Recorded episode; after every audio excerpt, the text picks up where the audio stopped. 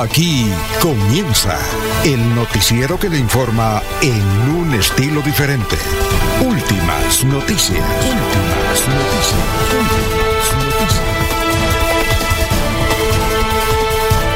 La información analizada por los expertos, sin sesgos, explicada con detalles, sin tanta carreta. Últimas noticias por Radio Melodía, también por Facebook y YouTube Radio Melodía. Director Alfonso Pineda Chaparro.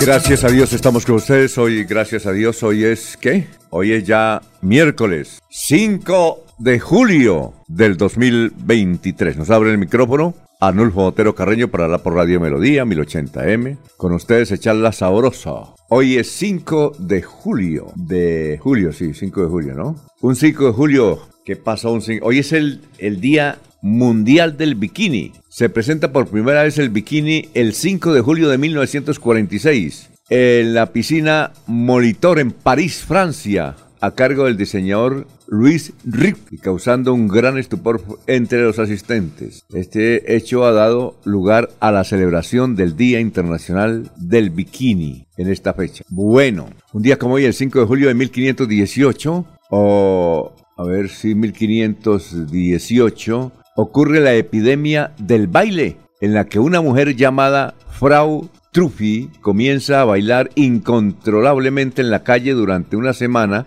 en Estrasburgo, a la que se van uniendo varias personas de manera inexplicable. Pasado un mes, había más de 400 danzantes por las calles, de los que muchos murieron de agotamiento, infarto y problemas cardiovasculares. Bueno, un día como hoy, en 1923, nació Olimpo Cárdenas. Venía mucho a la ciudad de Bucaramanga. De tanto venir, siempre convocaba ruedas de prensa. Me acuerdo que las ruedas de prensa las hacía ahí en el centro comercial Rosedal. Me hicimos amigos, era bajito, gordito, barrigoncito, pero buena gente, cantaba. Y hablaba mucho de su paisano Julio Jaramillo, pero Olimpo Cárdenas también le gustaba el guarito. Decía que le gustaba venir a Bucaramanga porque el aguardiente superior era excelente. Trataron una vez en Ecuador de imitarlo y le pusieron trópico, guardiente trópico. No sé si todavía existirá en, Ecuador. Pero él venía acá porque le gustaban dos cosas. La carne seca, ¿sí? O carne oreada, ¿ya? Y se la pasaba en el restaurante Mateo. Olimpo Cárdenas. Venía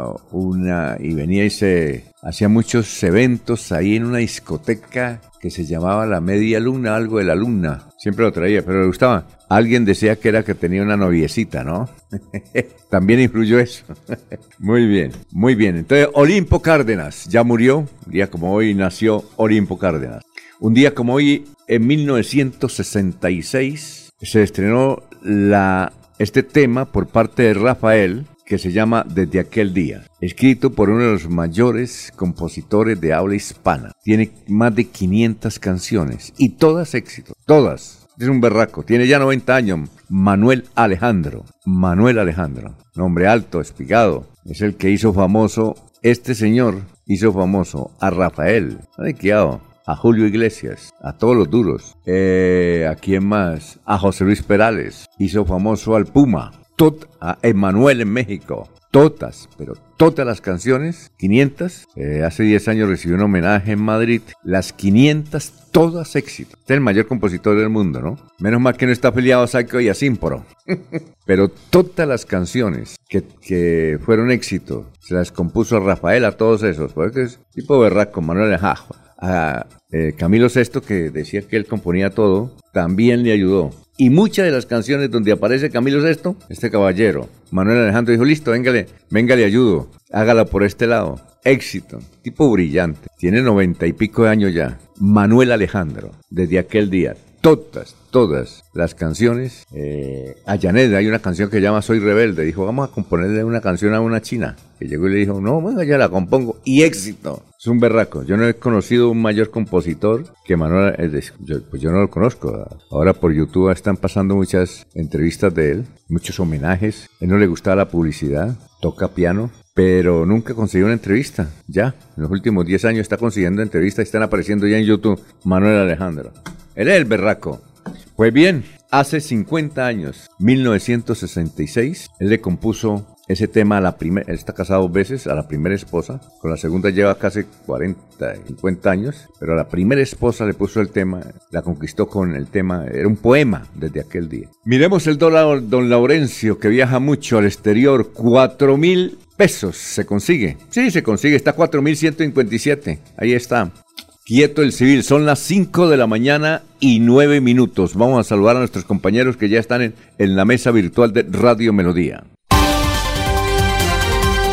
Laurencio Gamba está en Últimas Noticias de Radio Melodía 1080 AM. Bueno, gran Laurencio, cuéntenos de su vida, ¿qué más? ¿Cómo le ha pasado? Alfonso, cordial saludo para usted, para la señora Sara Prada Gómez, que es la que está al frente de Radio Melodía y sus sistemas de comunicación, igual que para Arnulfo Otero Carreño en la parte digital, que hace posible, amables oyentes, que ustedes tengan estos sonidos, estos audios en cualquier parte del mundo o de los 87 municipios de Santander. Ecopetrol en Barranca Bermeja ante los atentados de grupos violentos en sus redes de tuberías y de producción programó mantenimiento de la refinería del Distrito Especial de Barranca Bermeja. Hay preocupación precisamente por estos hechos violentos en la Unión Sindical Obrera.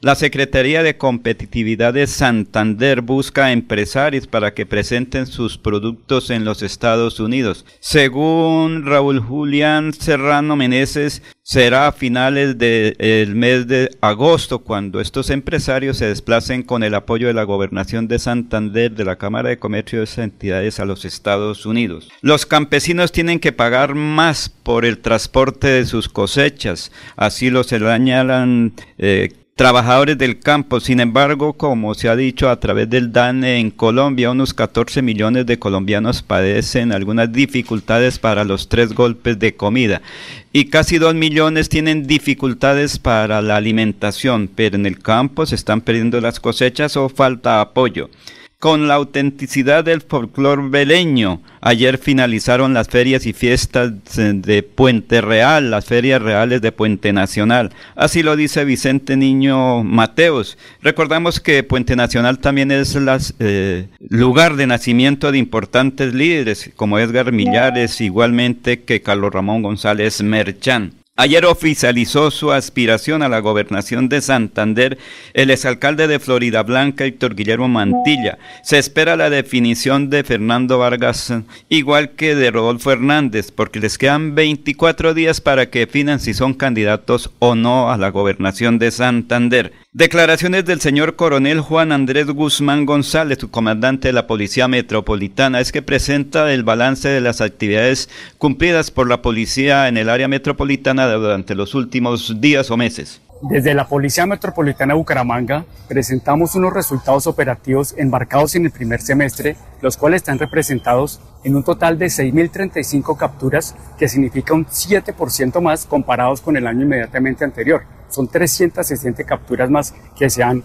eh, realizado en el presente año. De esas 6.035 capturas, 5.606 han sido en flagrancia. Eso significa un 93% y las restantes 429 han sido por orden judicial. De igual forma, de este total de capturas, 2.155 están asociadas a temas de estupefacientes, 1.159 por receptación, 543 por hurto a personas, 420 por violencia intrafamiliar, 242 por porte ilegal de armas, entre otros delitos. Es así como estamos minimizando, evitando que se cometan estos delitos y comportamientos contrarios a la convivencia y a la seguridad ciudadana. Bueno, son las 5 eh, de la mañana, 13 minutos. Vamos a saludar allá. Oiga, falleció la señora madre del el doctor José Amador, su amigo ahí en la Ciudadela Real de Minas. José Ángel Amador Sierra. José, José Ángel, ¿no? Sí, José Ángel Amador Sierra. Bueno, José Ángel, un saludo de condolencia. Carmen Sierra de Amador. Carmen, creo que también la tía del pastor Camilo Sierra, que tenía un programa acá en Radio Melodía. ¿Se acuerda del pastor Camilo sí, Sierra? Sí, sí. Saludo para el pastor. a pesar que él nos, todos los días nos escucha, sí, nos escucha. cuando nos encontramos en la calle me dice, eh, cometió tal error o tal cosa. o, sea, está muy pendiente. Yo, sí, yo acá, acá al pastor le tomo el pelo. Cada vez que me lo encontraba aquí, bueno, pastor, ¿cómo va el recaudo hoy? Se reía. Bueno, eh, en todo caso, para el gran José Ángel Amador, que siempre nos ayuda con comentarios, está pendiente él. Vamos a mirar, dice Carmen Sierra de a sus hijos, nietos, hermanos y demás familiares. Agradecen la asistencia a la misa de exequias que tendrá lugar hoy miércoles 5 de julio a las 3 de la tarde en la parroquia San Francisco de Asís. Seguidamente, acompañamiento al Parque Cementerio Jardines La Colina, sala 1 funerarias. esta yo no la conocía, esta es una nueva funeraria, ¿no? Se llama, ¿será que en Bucaramanga? Sí, ah, sí, Funeraria Los Caobos. ¿Conocía usted dónde queda? Pero creo que eso, es, nuevo. Pero es de una de las... Carrera, esa es calle 21, número 2105, barrio Alarcón. No sabía que existía una funeraria que se llama Los Caobos. En todo caso, José Ángel, eh, pensionado del electrificador de Santander, abogado, presidente de Alianza Verde hace unos años, ¿no? Duró como 10 años de, presidente y se retiró. Lo desconocieron en su actividad, no le reconocieron esa gran actividad que él cumplió en los José Ángel, nuestras condolencias, José Ángel Amador, qué berraco el tipo. Tuvo un diario, tuvo un periódico. Sí, y programa aquí, recuerde, la propiedad horizontal, que es experto ah. también en propiedad horizontal. Tenía una sección aquí que llamaba la propiedad. Un berraco, ¿no? Sí, señor. Un buen abogado y buen amigo. Ojalá esté en Colombia, porque se la pasa ahora en, la China o en Estados Unidos. José Ángel Amador. O ahí en la ciudad de la Real de Minas. O en la ciudad de la Real de Minas. Sí, señor. y tomamos tinto, conocemos. José Ángel, para usted, para todos sus hermanos, su familia, nuestra condolencia, porque murió su señora Carmen Sierra de Amador. Creo que ellos son de alguna manera la de San Gil, no sé si serán. ¿Será? Son cercanos a Monseñor, ah, el que está en Bogotá. El... ¿Rueda? Sí, Rueda Sierra, recuerde que Monseñor... Ah, cierto, Rueda Sierra, claro. Yo lo que sé es que Camilo Sierra es pastor, un gran pastor aquí santanderiano, colombiano, triunfador, emprendedor. Monseñor José Luis, eh, sí. Me da muchos consejos, Camilo. Sí, que está en Bogotá, el Monseñor José no, Luis. Y, Camilo Sierra, el pastor acá, me da, a usted le da consejos. Sí, señor. Lo que pasa es que usted no lo aplica, pero yo sí los aplico. claro. Y además que es un buen oyente del noticiero. Sí, claro, claro.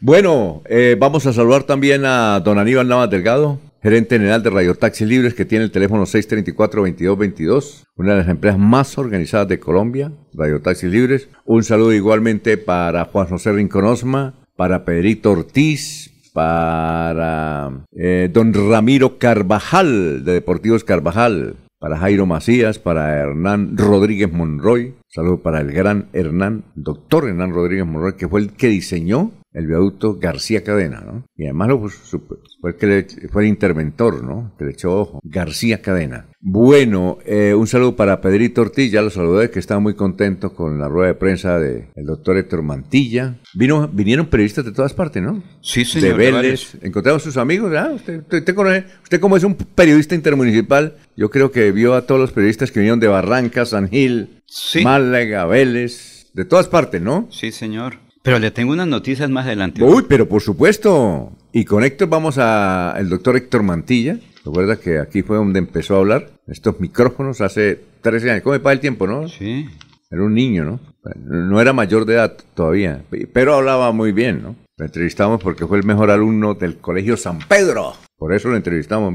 Nos resultó político. Fue alcalde a los 20 años. El alcalde más joven de América Latina, ¿no? Sí. Bueno, ¿y si el gobernador será el más joven? No. Ay, sí, ¿quién? Toca, toca esperar quiénes se inscriben Juan Carlos Duarte tenía 31 o 32, ¿no? Como 32 años cuando... Él era diputado, Juan Carlos Duarte Torres, cuando fue llamado para ser candidato a la gobernación Tenemos que averiguar, sí, porque porque Héctor Mantilla tiene como 28 o 29, ¿no? Creo que 29, ya va cerca de los 20, los 30. Te voy a preguntar a don Jairo, un saludo para don Jairo Alfonso Mantilla. Vimos ahí a Jorge Humberto Mantilla, ¿no? Sí, señor. Hacía rato no lo veíamos. Él estuvo allá, pero no estuvo don Jairo. a propósito, más adelante le tengo noticias, ¿o yo? Un saludo para don Jairo Alfonso Mantilla, gran oyente de este, de este noticiero.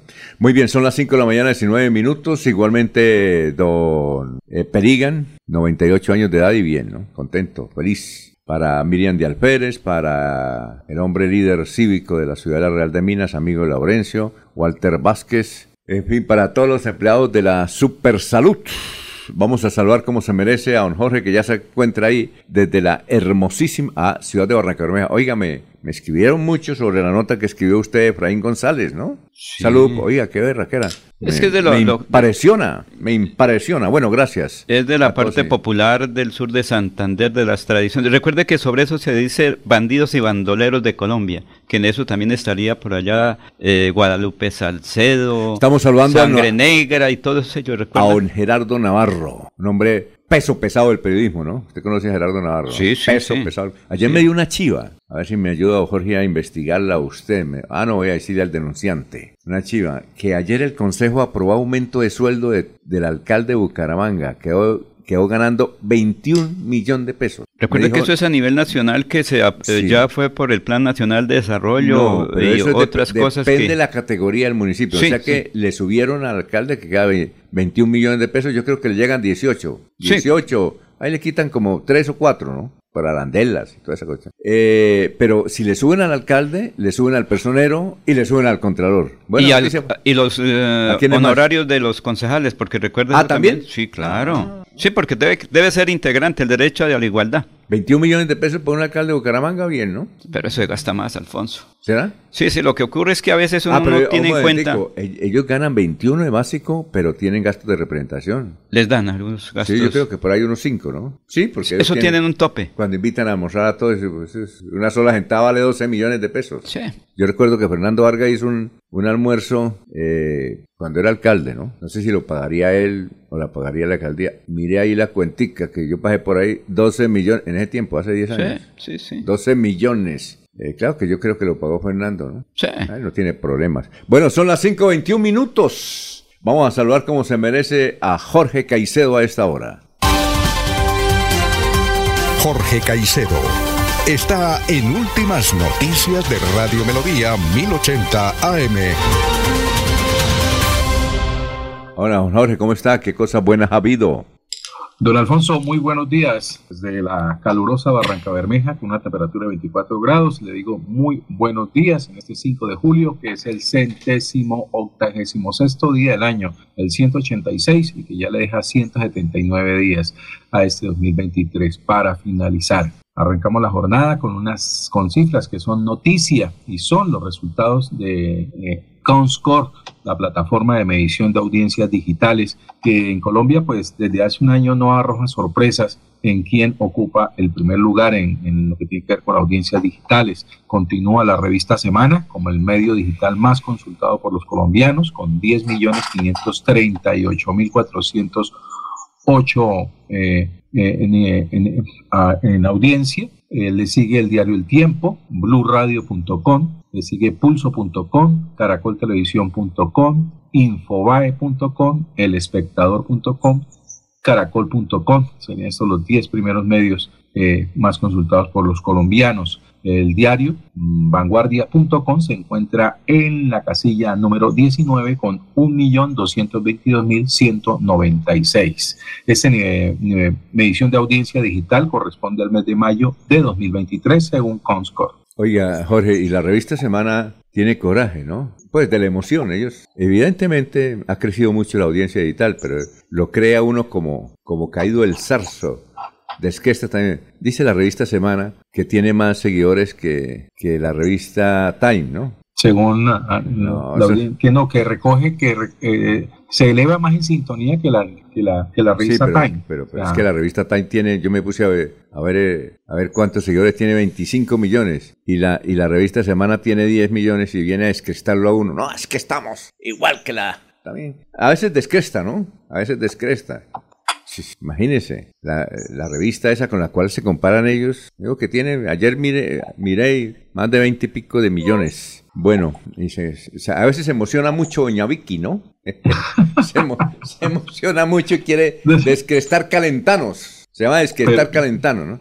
Oiga, a propósito, Jorge, resulta que el señor del Twitter se puso a hacer muchas modificaciones y le salió en Instagram una aplicación que va a ser igual que el Twitter, al gratín, sin tantas restricciones, que fue que, que fue que, que ya no se puede, que ya no sé qué. Eh, ¿El Instagram es de, de, qué? ¿De Facebook también o no? ¿Ese es el del mismo dueño? Sí, señor, es de, de Meta de Beta. Ah, bueno. Que es el nuevo conglomerado de aplicaciones. Y este loco de, Twitter, este, loco, este loco de Twitter se puede hacer tantas modificaciones. Y entonces, eh, ¿cómo es que llama? Tider ahora? Una cosa así, algo así, que ese hilo en inglés, mejor dicho.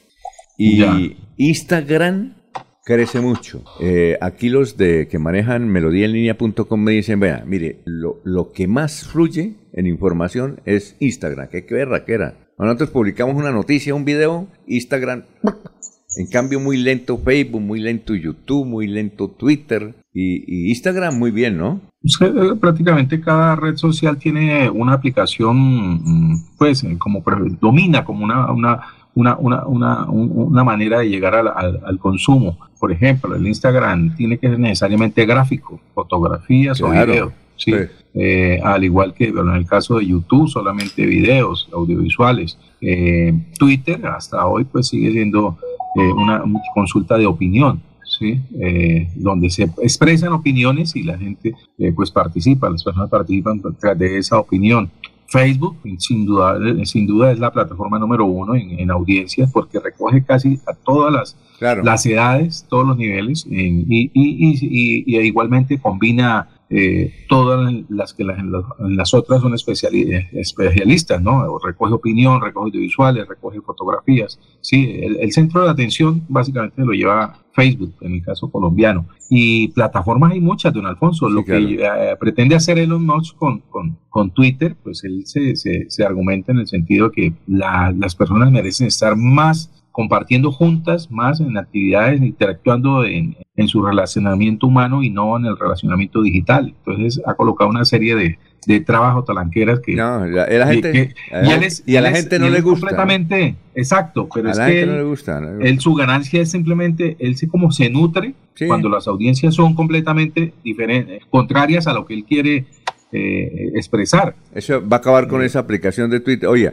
eh, es que mañana... entonces, eh, con eso él saldrá airoso, de decir, mire, si se acabó Twitter, quiere decir que ya la gente no va a compartir más junta y no va a estar perdiendo el tiempo en Twitter. y él con eso se siente ganador. En todo caso, Jorge, mañana vi por CNN, es la rueda de prensa, donde el señor Zuckerberg, que llama, y su equipo van a presentar la nueva tendencia que le va a hacer la competencia a Twitter. Seguramente empezará mañana en Estados Unidos y luego en el mundo, ¿no? Porque mañana es la rueda de prensa, 10 de la mañana, hay que estar pendiente. Hora de Colombia. Ahí nos van a, va a explicar, seguramente en inglés, ¿no? Pero como en ahí CNN en español, entonces uno ve la traducción. ¿Cómo le parece, don Jorge? ¿Va a tocar entonces? Y yo que estaba tan emocionado con Twitter. Bueno. No, para mí Twitter, Twitter perdió audiencia, perdió sentido desde el día que aumentaron el número de caracteres por publicación. Cuando Twitter era de 125 caracteres, era un escenario ejemplar. Eh, pero no, eh, Twitter perdió calidad cuando llegó este loco, hermano. Twitter llegó este loco y comenzó a hacer locura y tiró la publicación. Lástima, ¿no? Bueno, pero, y tanto pero es la plata de él, ¿no? es el dinero de él. Él hace lo que quiere, pero se tiró. Entonces nos pasaremos a Instagram. Estaremos pendientes como Don Laurencio. Ahí sí tiene usted oportunidad de empezar, ahora que nos brinda Instagram esa oportunidad. Tiene que primero afiliarse a Instagram, ¿no? Ya el tipo dijo, primero tienen que afiliarse o unirse a Instagram para luego tener esa aplicación. Es bueno, es necesario para que lo, lo escuchen y lo vean allá en Barbosa. Y digan, hombre, mi tío está triunfando. Bueno, son las 5.98. O en Los Llanos, que le ha quedado mucha colonia santandereana. O en Los Llanos. Bueno, vamos con el doctor Luis José eh, Arevalo, que nos está pidiendo ahí camino, cambio para su frase de hoy, doctor Luis José. Muy buenos días, estimados oyentes y periodistas del noticiero Últimas Noticias de Radio Melodía. Feliz miércoles para todos. El pensamiento de hoy dice lo siguiente. Un día perfecto no es aquel en el que todo te salió bien, sino aquel que te deja un recuerdo hermoso para toda la vida. Porque la vida es hoy, mañana sigue. Alfonso Pineda Chaparro está presentando Últimas Noticias. Este es el resumen de Melodía que es transmitido por la cadena internacional de emisoras Visión Celestial Radio. Con la renuncia de su precandidatura a la alcaldía de Bucaramanga por el Partido Verde, quedó solo en esa jurisdicción por dicha colectividad del abogado y concejal de Bucaramanga, Carlos Parra. El puente festivo de San Pedro y San Pablo terminó con dos personas muertas por accidentes de tránsito en moto en las vías del departamento de Santander. Los trágicos siniestros en los que perdieron la vida dos motociclistas se presentaron en el sector conocido como Portugal, ubicado en el kilómetro 50 de la vía entre La Fortuna y Bucaramanga y en el kilómetro 13 de la ruta Bucaramanga-Pamplona. Eh, eh, bloqueada la vía entre Bucaramanga y San Alberto Cesar por una protesta en el municipio de La Esperanza, norte de Santander. Campesinos están rechazando un proyecto para habilitar un relleno sanitario en la zona. Reportaron un monumental trancón en la vía a la costa atlántica que está solucionando en esta, a esta hora. Dos policías fueron asesinados mientras desayunaban en el Zulia, norte de Santander. El un nuevo hecho de violencia ocurrió en norte de Santander. La mañana de ayer martes, 4 de julio, dos patrulleros de la Policía Nacional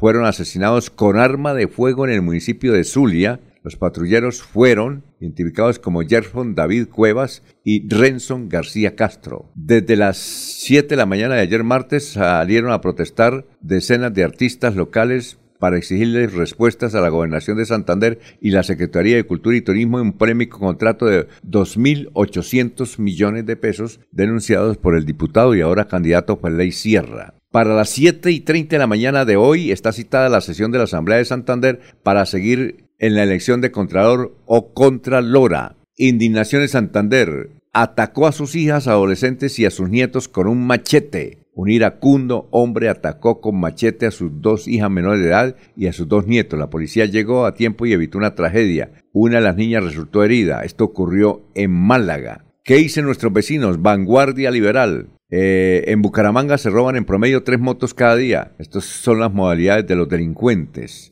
Las motocicletas se constituyen en el vehículo más apetecido entre los delincuentes. Las sacan de la ciudad y las venden como nuevas en otras, con otras placas y documentos. El periódico El Tiempo titula hoy, eh, joven murió electrocutado en el playón cuando pretendía arreglar la energía. El joven de 26 años se subió a un poste de luz con el fin de restablecer el servicio. El diario El Frente ha titulado así hoy una crónica que hace un Camilo Silvera. Y hace 33 años, el Ejército de la Oración Nacional, hoy en una mesa de diálogo con el gobierno, asesinó en Bucaramanga frente a su hogar y ante la mirada de su pequeña hija al juez segundo de orden público Samuel Alonso Rodríguez Jacome y su esposa también juez Margot Estela Puentes Torrado. Hoy aquella niña con los recuerdos intactos, pero sin resentimiento alguno, convocó desde el exterior al presidente de la República y al ELN para que privilegie su condición de víctima y le dé garantías a sus derechos de verdad, justicia y reparación. Este es el resumen de las noticias. En Melodía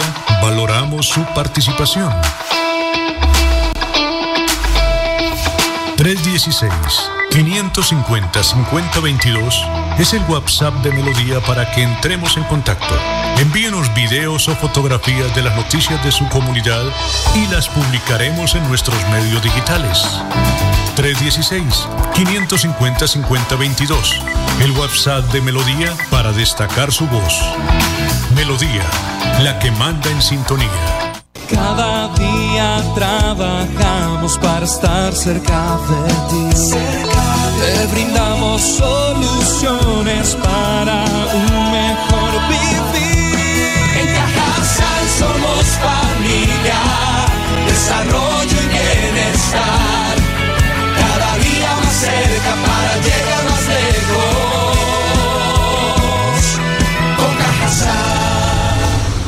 Vigilado Supersubsidio. Estudia en Uniciencia desde 1.250.000 pesos. Horarios flexibles, calidad docente y educación al mejor precio. Uniciencia te acerca a tus metas. Matricúlate en el 317-667-0986 www.uniciencia.edu.co Matricúlate en el 317-667-0986 o si no, en la página uniciencia.edu.co. Avanzar es disfrutar de una cultura inigualable, lograr que nuestro equipo crezca y vivir una diversidad que nos transforma. Existimos para que tu vida no deje de moverse Fanti, más formas de avanzar. El día comienza con melodía. Últimas noticias, 1080 AM.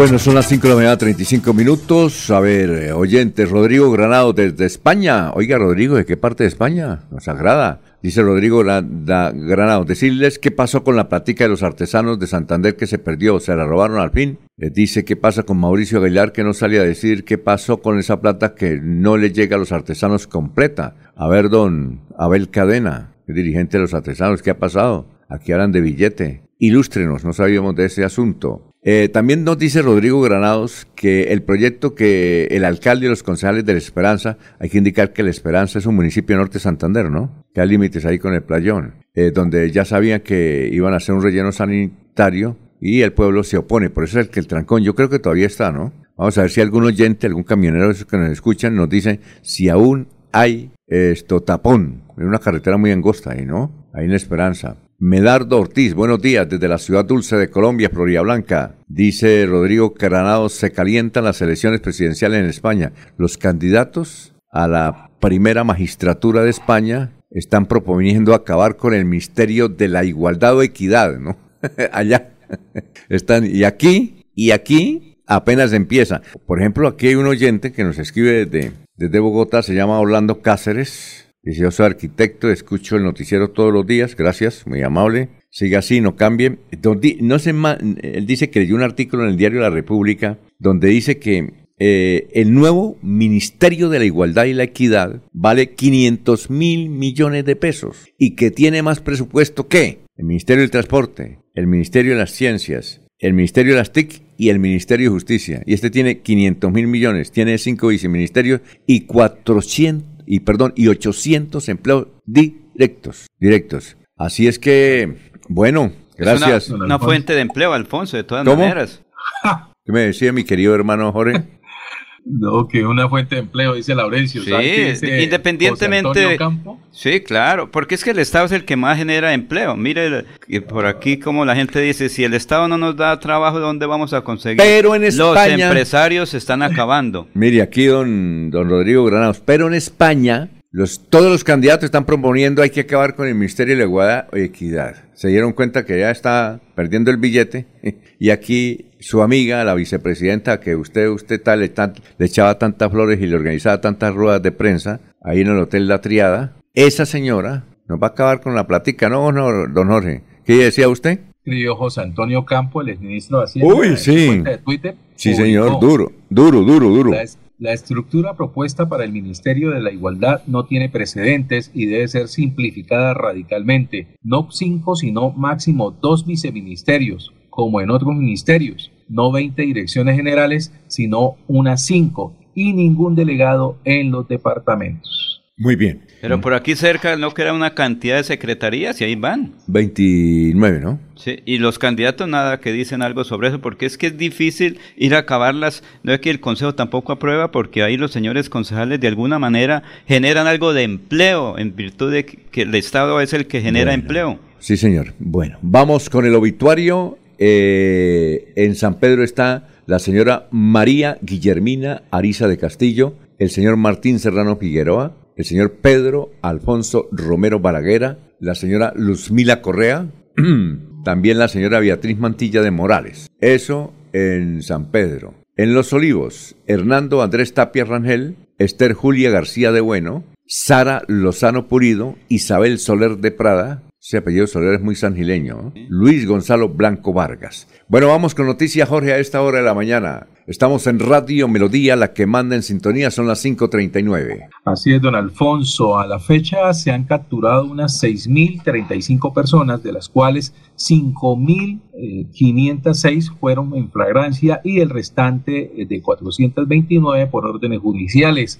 Estas 6.035 personas capturadas es un aumento del 7% en capturas en comparación con el año anterior. Eh, según reporta la, pol- la Policía Metropolitana de Bucaramanga, eh, en lo que va corrido este año entre enero y junio. La mayoría de las capturas han sido por homicidio, 96 personas, estupefacientes, 2.155 personas, receptación, 1.159 personas, hurto a personas, 543, eh, violencia intrafamiliar, 420 personas han sido capturadas y por porte ilegal de armas, 242. También se ha reportado en lo corrido del año la captura de 839 ciudadanos venezolanos, cifra que aumentó en un 21% en comparación con el año 2022. Bueno, nos dice Jorge Abel Flores que el alcalde de San Benito, Santander, no sé si usted lo conoce, don Laurencio, Jaime Amado Argüello, tiene la maquinaria toda la que le envió la gobernación abandonada en unos rastrojos, eh, mientras el campesinado necesita de esas maquinaria para arreglar sus tierras, para arreglar sus caminos. Y no, la dejó abandonada, está en interperie y eso ya está destruyendo paulatinamente. Entonces le dice a los campesinos, dice, no, con mi presencia, yo creo que con mi presencia, disfruten mi presencia, disfruten mi, ¿qué tal este alcalde, no? Como irresponsable. Ay, me, dicen, disfruten mi presencia, dice a los campesinos. Tiene huevo, ¿no? Pero Alfonso, ¿cuánto vale reparar una motoniveladora o cuánto vale reparar una máquina en el campo? Eso son varios millones y si no está contemplado en el presupuesto, nada que hay que hacer, porque si uno revisa o cuando uno va al campo, a los sectores rurales de Santander, generalmente ve la maquinaria ahí porque el alcalde dice, yo no tengo los recursos necesarios, la Junta de Acción Comunal o la asociación tampoco,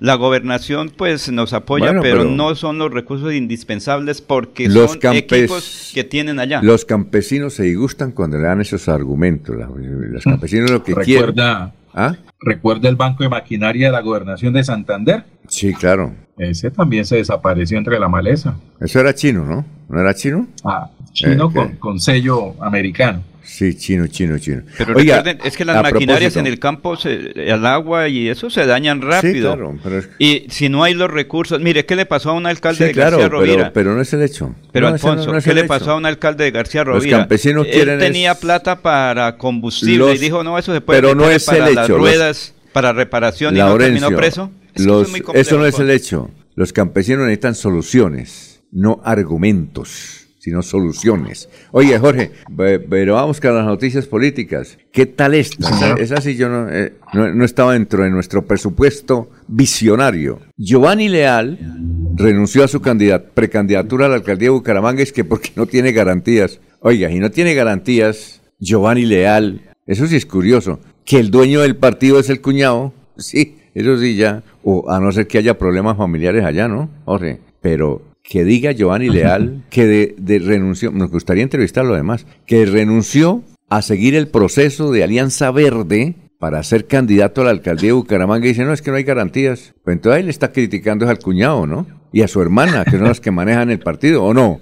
No, pero él, acusa al comité eh, en, Bogotá, ¿no? ¿Y quién, ¿y quién lo maneja? ¿Y quién lo maneja? El comité de avales. La misma cosa que todos los partidos. Ah, no, pero. Eh, claro, el comité de Pero, don Alfonso, si algo, algo debe tener bueno es que Giovanni, por lo menos hasta el momento, va consolidando, va asegurando su curul en la asamblea. sí, le toca llegar otra vez a la asamblea. Pero, lo lleva y va en coche. Sí, pero eso es, eso, es suprema, supremamente curioso. lo que dice Giovanni Leal es que no tiene garantías en torno a una cosa, que no maneja los nuevos sistemas y que mientras que Parra y los demás compañeros ¿Cuál es el nuevo sistema? No, él dice que es del comité de avales. Pero es que ellos se acuerdan que acordaron Y el que nombra el comité de avales es el dueño del partido, Carlos Ramón. Eso dice él está ocupado en otros menesteres ahorita. Sí, él está en otros menesteres en Bogotá. Pero al es que a, la gente no le gusta que lo descresten, así como la revista Semana que llegue y dice, no, es que nosotros somos igual que la revista Time, cuando la revista Time tiene más de 25 millones. Es ¿Ah? que Carlos Parra le gana a Giovanni en el manejo de las redes sociales, ah, en las consultas. Eso es lo que él dice. Eh, no, él Yo no, dice tengo garantías para eso. No, él no dice eso. Eh, revisemos él, si que sí. Él lo que dice en el video dice, no tengo garantías por el comité de avales del partido. no dice las redes sociales porque ahí el partido no tiene la culpa. Es que sentido común. no, eh, él no dice eh, redes sociales. una especie de consulta interna entre los dos aspirantes. No, no, pero, pero, pero él, eh, vea, escuche bien el video. ¿Usted lo escuchó? ¿Usted escuchó el video? Sí, claro. En los argumentos de Laurencio a Carlos Ramón González le pasa lo mismo que la maquinaria pesada de la gobernación. Sí, sí, que, sí, claro. Oiga, Laurencio, póngale cuidado. Él lo que dice es del comité de avales. Él no, él no tiene por qué. Además, y además sí, eh, es decir, hay Carlos Parra que tiene la culpa de las redes sociales. Porque es que él dice que le gana en esa consulta interna y que no tiene las garantías. no, la culpa que él adjudica es Ahorita al comité de avales. no a la, mañana. No a la, dígale que venga a las redes sociales. Él le dice, yo no, o, usted, usted escuchó el video, mi querido. Sí, Alfonso, no, él alega que no hay garantías, que, el comité de Bogotá no ofrece garantías suficientes para, para participar en esa consulta. No, y mal haría ponerse a decir, es que yo no estoy en las redes sociales, no es culpa, es como usted. Por eso, no, es una desventaja. No, no, pero eso no es culpa del partido. Es culpa de usted, por ejemplo, si usted, por ejemplo, usted no quiere, usted vea, hasta, hasta hace poco tiene un celular más, más o menos... De alta gama. De alta gama, pero antes usted era con esa cosita... las flechitas. La flechita, hermano. en concreto, por ejemplo, ¿qué había dicho yo? Que si sería el candidato a la alcaldía de Barbosa, como no me gané la lotería no puedo serlo, pero cuando voy a Barbosa encuentro a la gente que está trabajando todos en sus redes sociales, que yo ya tengo ocho mil votos, el otro que tiene cinco mil, el otro que ya es alcalde y el otro que... Pero ninguno se ha inscrito hasta ahora, entonces En todo caso, quedó como candidato único de Alianza Verde, Carlos Parra y es un peso pesado, ¿no? Oiga, también otra cosa, Jorge, eh, uno no sabe si el Partido Liberal le dio la bala a Horacio José Serpa. Yo, llamé al doctor Miguel Ángel Sánchez y dijo, no, eso es un globo. Eso es lo que me escribió, eso es un globo, eso no es cierto. No sé si usted tiene alguna otro, otra versión de que a Horacio José le dieron el aval. Yo traté de indagar por algún lado con respecto a, ese, a esa noticia y y lo que me dijeron, el que anda distribuyendo eso es un tipo que ni siquiera reconoce su sangre, así que no le preste atención. Sí, por eso. Así me dijeron. Por eso, y aquí tengo, no sé, bueno, vamos a pasar comercial y luego tengo la voz de Jorge Abel Flores. Jorge Abel Flores era el asistente permanente Horacio Serpa Uribe. Eh, cuando nació Horacio José, Jorge Abel lo alzó de niño, porque Horacio José tiene 40 años. Y Jorge Abel me cuenta y dije, yo alcé al niño cuando, imagínense, cuando recién, cuando nació. Eh, eh, Horacio Serpa era parlamentario, yo lo sé, pero yo no voy a votar por él. Dijo así, primero que, y le dije, Jorge Abel, ¿y usted por qué no va a votar por él? ¿Usted que es liberal? Dijo, no, porque es que me toca con él en la moto llevarlo, así como llevaba ahora a Horacio Serpa en la moto, porque hay fotos. Sí lo vio, Laurencio, sí vio a Jorge Abel eh, en la moto con Horacio Serpa cuando fue candidato a la gobernación. Dijo, me toca por todo Bucaramanga para que él conozca la ciudad, ¿sí? Ya, eh, eso me dijo Jorge Abel y que le había dicho Horacio José a Jorge Abel. Bueno, ¿y usted dónde vive? No, yo vivo en Campo Hermoso. Dijo, ¿eso es qué? ¿Cerca de Ruitoque? Dijo, no, no, no, eh, Campo Hermoso es aquí abajo, ¿sí? Entonces dijo, yo no, yo no puedo no puedo apoyarlo. Ya vamos a, pasar el audio de don Jorge Abel Flores. Son las 5.49. Don Alfonso, cuénteme. ¿Y Jorge Abel Flores ya tiene candidato a la gobernación? Él tiene por ahora un único candidato. Dijo, mientras Fernando Vargas sea candidato a la gobernación, yo, porque es mi paisano, nacimos en la misma vereda, cuando estábamos eh, jóvenes, jugábamos maras, es que se dice, ¿no? Maras. En Barichara llamaban maras. No sé en Barranca cómo era. Eran maras, ¿sí? jugábamos tute, dije yo le enseñé a Fernando Vargas a jugar tute, ¿sí? Eh, la mamá de Fernando Vargas me dio las primeras clases, amigo de él, entonces me toca con él. Pero si él dice que no... no tiene. ¿Ah? Es decir, no tiene. No, no, él dice que por ahora con Fernando Vargas y mandó a hacer como 100 mil camisetas que dice Fernando Vargas, la fe, algo así. Entonces, ¿Están retrasados los vuelos de, Europa? yo no sé si ya llegaría. Son las 5.50, vamos a una pausa. La vida es toda una experiencia. Disfrútala ahora justo en este momento. Y para vivirla al máximo, en Los Olivos pensamos en cómo hacerlo todo con amor. Desde nuestros productos exequiales y de previsión hasta experiencias complementarias para que tu vida y la de los tuyos sea más sencilla, incluidas tus mascotas. Queremos que lo vivas todo con amor. Queremos más vida para ti. Los Olivos, un homenaje al amor. Avanzar es moverse con gas natural vehicular que te ayuda a ahorrar y proteger el medio ambiente, respetando la naturaleza y ayudándote a llegar hasta donde quieres ir. Existimos para que tu vida no deje de moverse. Vanti, más formas de avanzar. Se va la noche y llega últimas noticias. Todos los días, desde las 5 de la mañana. Empezar el día bien informado y con entusiasmo.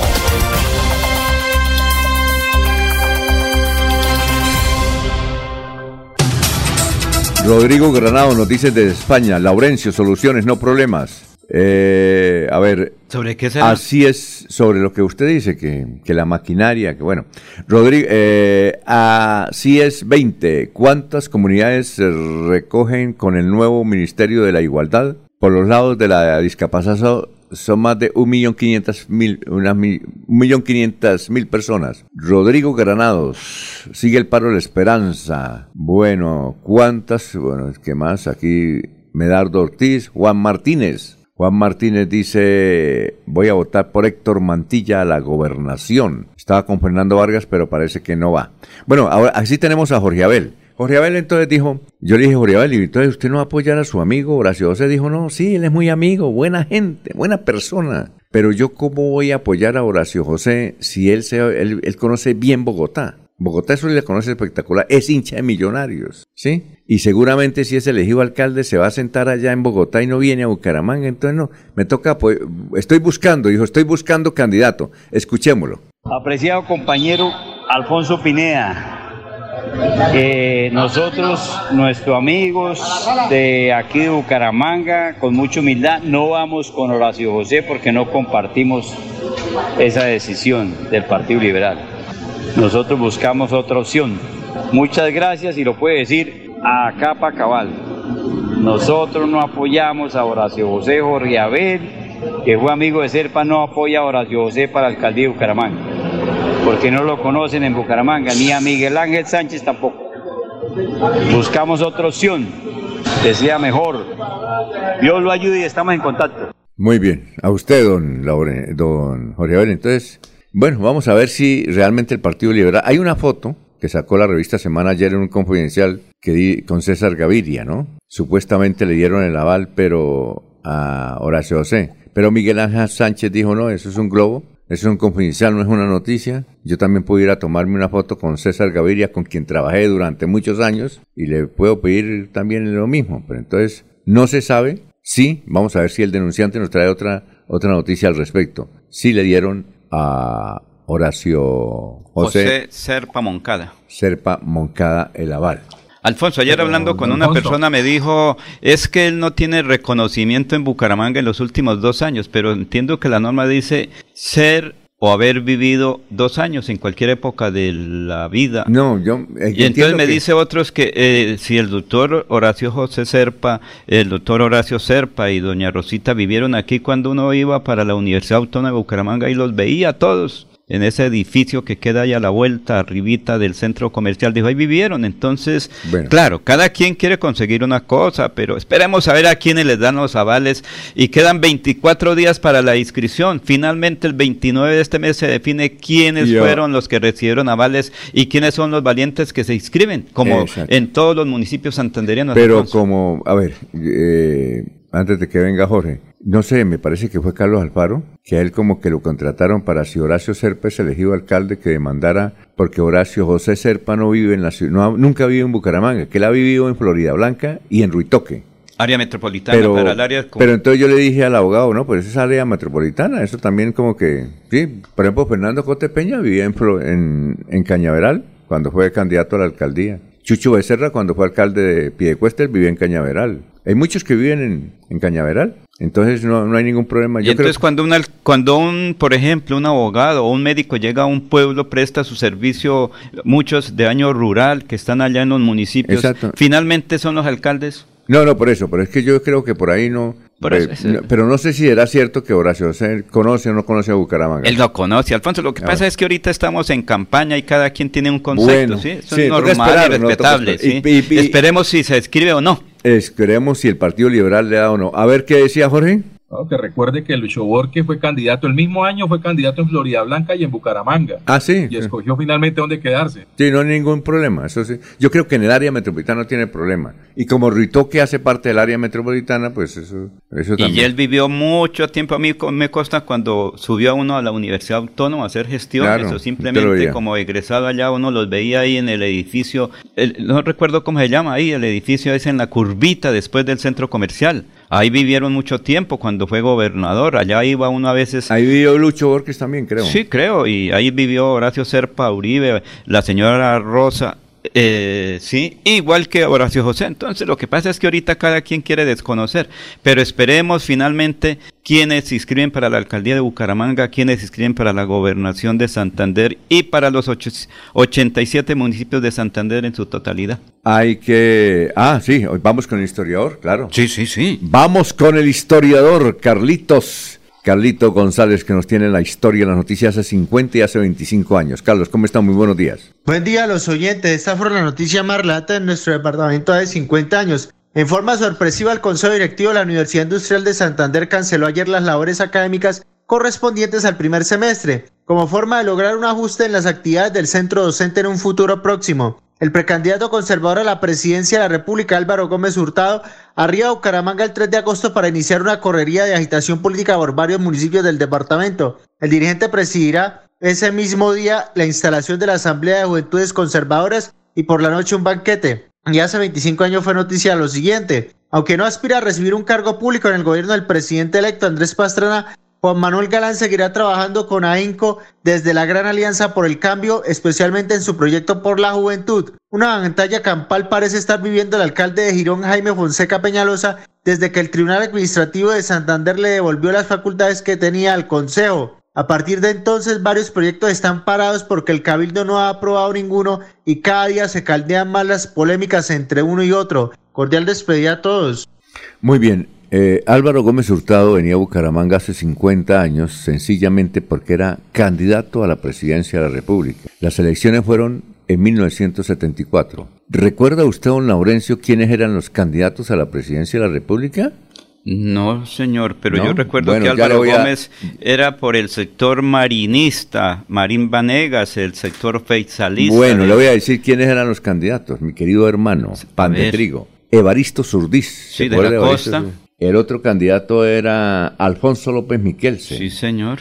El otro era su amiga María Eugenia Rojas. de Oiga, vive allá de tener Sí, sí. no- 102 años creo que algo así. No, oye, es- es que Sí. tenía 102 era el esposo y ya murió. Esa debe tener como unos 96, 97 años, María Eugenia Creo que Rojas. me dice que, porque es que ella es una ciudadana de ¿Cómo ha sufrido de esa, alguna manera. ¿Cómo ha sufrido esa familia? Sí, señor. Bueno, y el otro candidato era Álvaro Gómez. eh, bueno, ¿y sabe quién ganó la presidencia en 1974? ¿Quién? ¿No sabe? No recuerdo en este momento. Estaba usted de pantalón corto allá en Cite, ¿no? Sí, señor, allá en Barbosa. Eh, siguiendo las eh, orientaciones de Tito del Mundo Rueda Guarín. No, todavía no. ¿Ah, no? No, no, era por ahí de la- Darío Marín Vanegas y los ah, dirigentes del sur Su de Santander. profesor era Mario Camacho. Mario Camacho, Sí, bueno. profesor ahí en Barbosa. Oiga, Mario Camacho es viejo, ¿no? Entonces. No. Si usted es viejo, ¿cómo era él, no? Pero es que él llega a los 20 años a ser docente en Ah, Barbosa. bueno, perfecto. Bien, entonces, en esa época, mi querido hermano fue presidente de la República, Alfonso López Miquel. López Michelsen, sí, señor. 1974. El lopismo, como decían Bueno, y la otra noticia que nos da Carlitos. Juan Manuel Galán. Juan Manuel Galán, que estaba con Pastrana, ¿no? Liberal, no, liberal.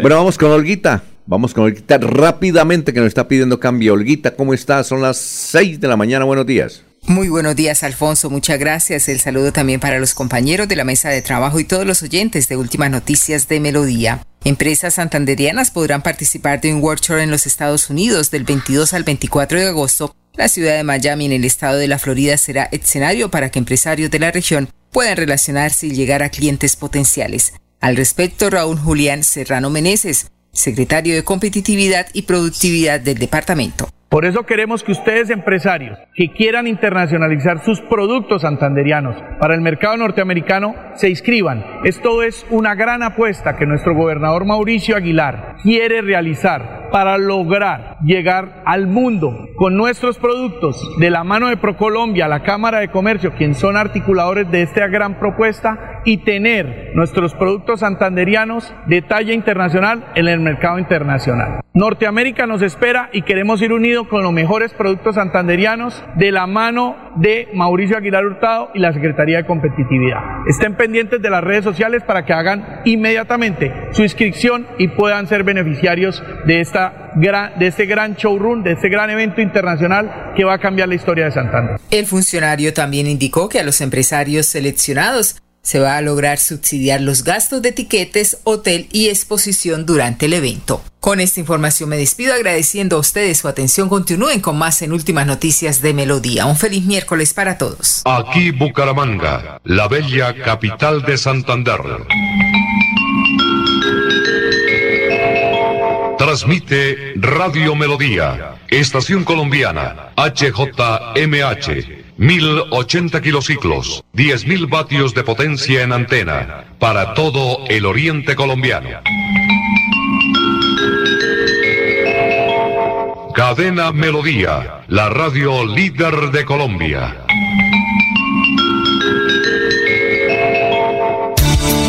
Los invitamos a sintonizar el programa Curación Natural del médico especializado en medicina alternativa y complementaria, doctor Ricardo González Parra, de lunes a sábado en sus nuevos horarios 6 y 30 y 9 de la mañana, con la orientación profesional para todo tipo de enfermedades, tratamientos con medicamentos naturales sin químicos. Llame y agende su cita médica sin costo al 313-392-2623. 313-392-2623.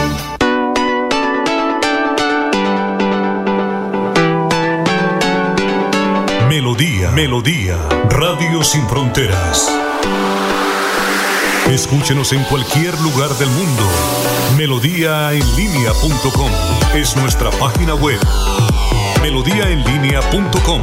Señal para todo el mundo. Señal para todo el mundo. Radio sin límites. Radio sin fronteras. Radio Melodía, la que manda en sintonía. Avanzar es darle calidad a tu hogar y a más de 3.5 millones de familias que usan gas natural todos los días para bañarse, cocinar, calentarse y mejorar su calidad de vida. Existimos para que tu vida no deje de moverse. Banti, más formas de avanzar. El día comienza con melodía.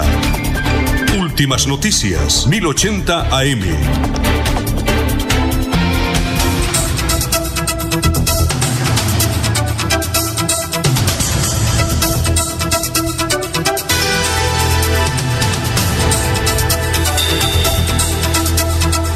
Muy bien, son las 6 de la mañana, tres minutos, ya tenemos comunicación. Se encuentra en Bogotá el doctor Héctor Mantilla. Doctor Héctor Mantilla, ¿cómo se encuentra? Muy buenos días. ¿Aló? Vamos a ver si está en la línea. Alfonso, es un segundito que el satélite de toda no, no está en línea. Es que lo ubicamos en la ciudad de Bogotá. Sí. Vamos a ver. Recuerde que a veces las temperaturas, la lluvia... Bueno, muchos periodistas... Ya. Doctor Héctor Mantilla, muy buenos días. Alfonso, muy buenos días para usted, para toda la mesa de trabajo y toda su querida audiencia. Es un placer estar compartiendo con ustedes en esta mañana. Bueno, ayer seguimos eh, la transmisión por Facebook Live de su, en, de, su declaración, de su rueda de prensa. ¿Por, qué la, lanzó ahí su, su candidatura? ¿Porque usted de Florida Blanca o qué mensaje querían enviar con haber lanzado su candidatura desde Florida Blanca? Sin duda alguna, Florida Blanca es nuestra casa, es la ciudad que me permitió a los 20 años de edad ser alcalde de esta hermosa ciudad de manera independiente, poder haber tumbado las fotomultas, haber hecho realidad el intercambiador de Fátima, de Papi Quiero Piña, fueron las razones que nos llevaron como familia y, como equipo político de Santander Renace a dar el anuncio dentro de esta, que es nuestra ciudad, y más en nuestra sede, eh, que está instalada precisamente desde hace ya unos meses al lado de la alcaldía de este municipio. Ustedes, eh, los Mantilla, tienen muchos seguidores, tienen críticos también, pero esos críticos reconocen que ustedes tienen una influencia en el departamento de Santander. Mire su padre, lo sacaron de ser candidato a la alcaldía de Florida Blanca porque es un peso pesado, un hombre importante, que seguramente pues todas las posibilidades aún de sus adversarios indicaban que él iba a ser el alcalde. Ahora en el caso suyo, por ejemplo, le cuento, doctor Héctor Mantilla, que eh, luego que usted lanzó su proyecto de la gobernación de Santander, comenzó a circular entre los amigos, entre los periodistas, hombre, es que a, a Héctor ya le va a salir el fallo a favor para que obtenga su credencial de representante a la Cámara, porque entiendo que hay 100 acciones, 100 demandas eh, electorales, y dicen, vea que al doctor Héctor Mantilla le van a dar el reconocimiento de la credencial para sacarlo del paseo. Eh, ¿Usted cómo, cómo observa esas versiones? O si es cierto, además, si, si tiene algún grado de veracidad. Yo creo que son afirmaciones que hacen parte de lo que hemos denominado la mediocridad que no puede llegar a gobernar Santander. Y son afirmaciones totalmente falsas, erróneas. Primero, no son 100 acciones, Alfonso, eso es una cifra absurda. Eh, si bien existieron acciones jurídicas, las más importantes y transversales y quizá las más fuertes fallaron en cuanto al tema de la demanda ante la lista del pacto histórico, fallaron en contra de nuestras pretensiones cuando creíamos que teníamos la realidad jurídica pues de nuestro lado. Sin embargo, respetamos el fallo del Honorable Consejo de Estado y a su vez tenemos la certeza y la tranquilidad de que pase lo que pase, vamos a continuar en, esta, en este ejercicio de precandidatura y posterior candidatura a la gobernación de Santander. Yo creo que usted lo decía muy claramente, nosotros como familia, si bien hemos sido actores políticos, somos actores que reconocemos y nos debemos a la ciudadanía, inicialmente en mi caso a los florideños y hoy en día a los santanderianos, que recuerde usted que hace menos de un año eh, me sometí a un proceso electoral donde tuvimos una votación exitosa, si bien no logramos la curul, sacar más de 47 mil votos, Alfonso, sin tener puestos, sin tener maquinaria, como se dice, a puro trabajo limpio,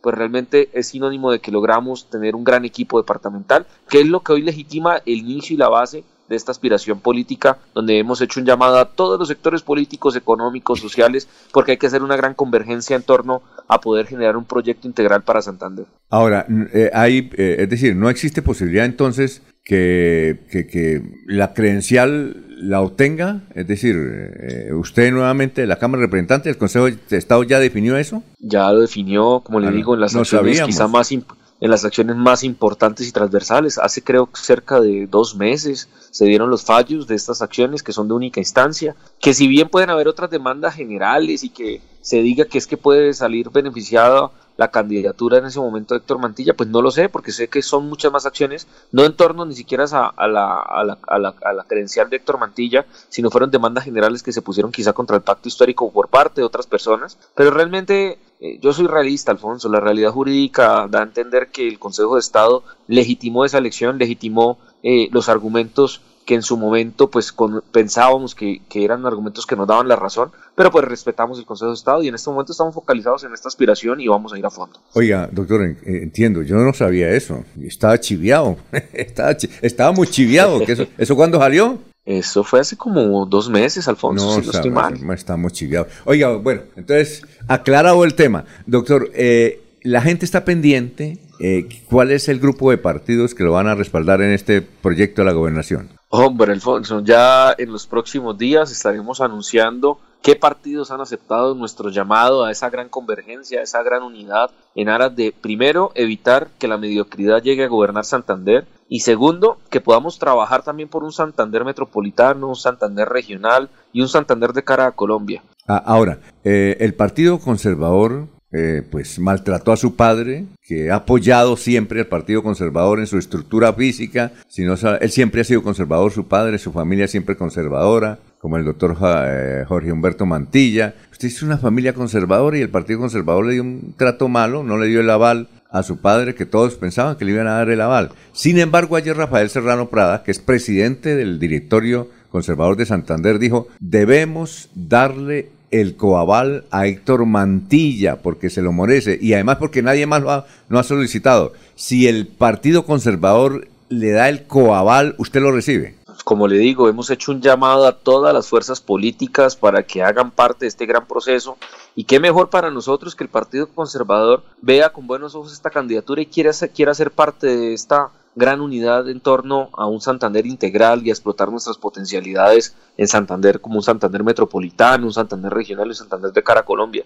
Yo creo que usted lo mencionaba, yo, yo soy muy respetuoso de, de las directivas y de, las, de los lineamientos que se toman por los partidos. Si bien algunas cosas no las comparto, como el trato que hicieron con mi padre en Floria Blanca, pues realmente lo respeto. Creo que cada colectividad labra su futuro y su destino. Esperamos que se reflexione por parte del Partido Conservador y que al igual que las otras colectividades vean en Héctor Mantilla como un joven de 29 años una opción de poder hacer esa gran unidad en torno a la defensa de Santander y el trabajo por ese Santander integral, ese Santander proyectado que queremos realizar. Yo, yo Alfonso, sería el más contento de poder contar con la experiencia, le pongo un ejemplo, por lo menos del presidente Álvaro Uribe, con toda la experiencia de la seguridad democrática que estuviera acompañando al gobernador de Santander durante los próximos cuatro años, pero también poder tener la gran experiencia adquirida de infraestructura vial y de grandes proyectos y macroproyectos de desarrollo vial del presidente Germán Vargas Lleras eh, a través de cambio radical o poder tener la experiencia en temas de respeto a las instituciones, de desarrollo de la empresa privada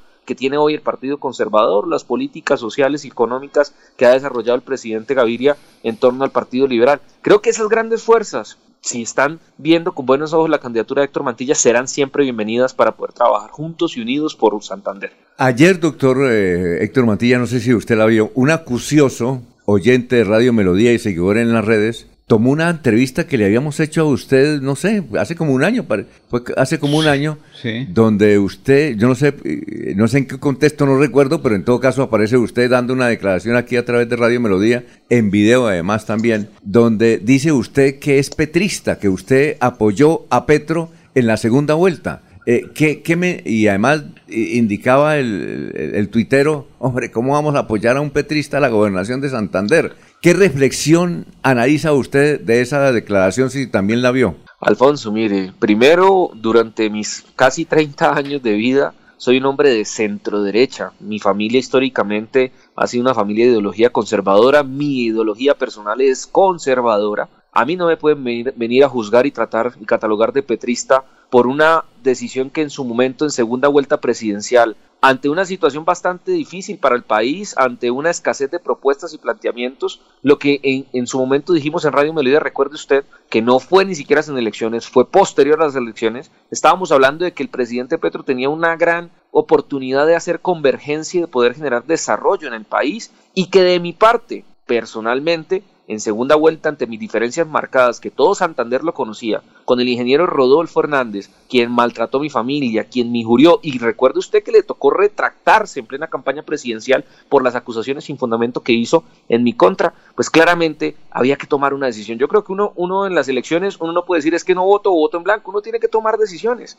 Y en ese momento, si bien se tomó esa decisión, no quiere decir que hoy sea un hombre de izquierda, un hombre petrista. Es más, soy actualmente crítico claro y contundente de graves errores que se están haciendo por parte del gobierno nacional. Y por eso es que hablo de la mediocridad que hoy estamos viendo en diferentes escenarios políticos, departamentales, municipales y nacionales que no puede llegar a invadir Santander porque la amenaza es latente, la amenaza es una realidad hay mediocridad que quiere llegar a gobernar Santander durante los próximos cuatro años y eso es una de las, tareas que queremos evitar. Ahora, eh, doctor Héctor Mantilla, cuando usted eh, se anunció que iba a ser candidato a la gobernación de Santander, se dijo en los mentideros políticos, sobre todo en el picoteo ahí en Florida Blanca, que usted en consecuencia iba a apoyar el candidato, eh, el doctor Flechas, que es afín a la administración actual de Florida Blanca, y que en consecuencia ellos lo iban a apoyar a usted. ¿Se hicieron esos tipos de acuerdos? Mm, mire, mis acuerdos únicamente son con los ciudadanos. Yo soy el primer contento que en Florida Blanca, ojalá todas las candidaturas a alcaldía, todos los ciudadanos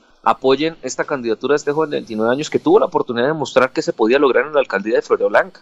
Al doctor Fletcher le expreso mis respetos. Sé que ha hecho un gran trabajo en Florida Blanca y está caminando la ciudad y qué bueno que al igual que él lo hagan los demás candidatos para que conozcan las realidades y planteen soluciones certeras a cada una de las problemáticas que tiene nuestra ciudad hoy en día. Yo, eh, frente a tema de apoyos y demás, le tendré que decir, Alfonso, que habrá municipios donde habrán muchos candidatos a alcaldías que nos van a respaldar. Es primero eh, prioritario y a su vez prudente esperar cómo se componen las fuerzas políticas que rodean cada una de las candidaturas en Florida Blanca, cómo se componen las fuerzas políticas que pueden llegar a rodear esta candidatura a la gobernación, para ahí, ahí sí poder hablar realmente de cómo quedan armados los equipos y cómo puede generarse como esas, entre comillas, alianzas que, que usted denomina, que yo llamaría en este momento coincidencias para el desarrollo del territorio. Ahora, ya vamos con mis compañeros Jorge Caicedo, que está en Barranca, y le va a preguntar, don eh, eh, Laurencio Gamba, pero yo recuerdo que hace como más, que casi 14 o 13 años, la primera entrevista que le hicimos, pues yo usted lo conocí pequeñito, muy pequeñito allá tirando y alzando cajas allá en la empresa de su padre, trabajando fuertemente. Y cuando fui a hacer una entrevista, yo le dije a su padre, su amigo nuestro, yo le dije, oiga, doctor Jairo, eh, ¿sobre qué le pregunto? Dijo, pregúntele de todo que está preparado. Usted no necesita decirme qué le pregunto. Pues yo, de buena gente, dijo, no, no, pregúntele lo que sea, él está bien preparado. Y evidentemente, en esa entrevista, recuerdo que estábamos Martín Parra, eso fue en Candela, estaba Ángel Hernández, eh, estaba Dayana Ayala, estaba Julio Acela, estaba Gerardo Martín, una cantidad de gente que teníamos ahí. Eh, el único eh, estaba Gerardo Navarro y le hicimos todo tipo de preguntas a usted y la, y la, la audiencia que os sorprendía por la forma como a sus 16 o 17 años respondía eh, y su padre inclusive tiene, cuando uno va a visitarlo, tiene ahí la entrevista que, le hicimos y que le hicieron muchos y que la han hecho ya en diferentes partes. Entonces recordamos ese, eh, eh, esa entrevista de hace, por eso es que a usted se le puede hacer cualquier tipo de preguntas siempre y cuando sean obviamente respetuosas. A ver, don Jorge, luego ese preámbulo desde Barranca Bermeja. Para el exalcalde Héctor Mantilla, en Bogotá, cordial saludo. los más suspicaces en esto del, proceso electoral que se avecina, se ha atrevido a decir que la, campaña de Héctor Mantilla a la gobernación de Santander, como usted mismo lo ha manifestado, que tiene una naturaleza de centro-derecha, divide aún más ese derechismo santandereano eh, en miras a la gobernación de Santander y que de hoy ya lo que hace es fortalecer mm, al candidato de, de, tendencia de centro izquierda o que llaman progresismo ¿sí? o alternativo en el departamento. ¿Considera usted que en realidad su campaña divide esa, esa, ese pensamiento de centro derecha en, el en Santander y que de alguna manera perjudica la, puede llegar a perjudicar la obtención de, de un resultado positivo para las elecciones de octubre. Yo creo que más que dividirla puede llegar a converger y a unir, eh, Jorge. La centroderecha en Santander, lamentablemente, como me lo han mencionado muchos actores, muchos líderes sociales y económicos, no encontraban un rumbo claro ni una confianza en ninguno de los nombres que estaba saliendo en ese momento a la gobernación. Hoy lo están viendo en torno a Héctor Mantilla, porque conocen nuestras ejecutorias, porque saben que pasamos del discurso a los hechos y a las acciones y podemos consolidar ese gran frente común en contra de la mediocridad que quiere llegar a gobernar Santander y que, como lo decía, lamentablemente hoy está invadida en el gobierno nacional, invadiendo también algunos gobiernos departamentales de departamentos vecinos y que tenemos que los santanderianos realmente reflexionar y seamos liberales, conservadores, de cambio, de centro o incluso de partidos afines con la centroizquierda, porque muchas personas han llamado a expresarme eh, respaldo y solidaridad en esta candidatura, pues realmente tenemos que pensar en, en Santander, en, en, manos de quién vamos a entregar a nuestro departamento, porque es que aquí perdemos todos y por eso tenemos que ser muy claros y concisos y esperamos que en esta campaña prevalezcan las ideas, las propuestas, los planteamientos y no los ataques personales como lo que Alfonso refería del video que rotaron ayer donde buscan tergiversar información solo con aras de generar un mal ambiente en partidos que de hecho en este momento quiero decirles que hemos recibido ya grandes manifestaciones de apoyo de partidos que en su momento estaremos revelando la opinión. Este micrófono con, con Laurencio sobre un artículo, no sé si usted lo vio de Vanguardia Liberal, donde dice, el título es Laurencio creo, ¿Quiénes están detrás de la candidatura de Héctor Mantilla a la gobernación? Esta es la página 8. Dice, con varios cuestionados respaldos políticos, el exalcalde de Florida Blanca, Héctor Mantilla, presentó su precandidatura a la gobernación de Santander. Desde el controvertido excongresista Freddy Anaya hasta el representante olivista Oscar Villamizar están respaldando la aspiración de Mantilla Rueda. ¿Qué nos puede decir al respecto? Como le digo, yo he hecho un llamado a la convergencia de todas las fuerzas políticas, sociales y económicas de nuestro departamento para hacer una defensa común y un trabajo articulado por un Santander metropolitano, regional y de cara a Colombia. Plantear soluciones reales que se necesitan en el área metropolitana, en las regiones de Santander y poder posicionarnos a nivel nacional. Yo creo que hablar de nombres como siempre, eso es parte de la mediocridad en la que estamos cayendo y lamentablemente algunos medios de comunicación se prestan para eso. Yo creo que aquí más que indicar y hablar de personas es hablemos de propuestas. ¿Por qué no hablamos de qué está planteando Héctor Mantilla? ¿Por qué no llaman a preguntarnos qué vamos a plantear en ejes tan importantes como la infraestructura vial, el desarrollo de la conectividad?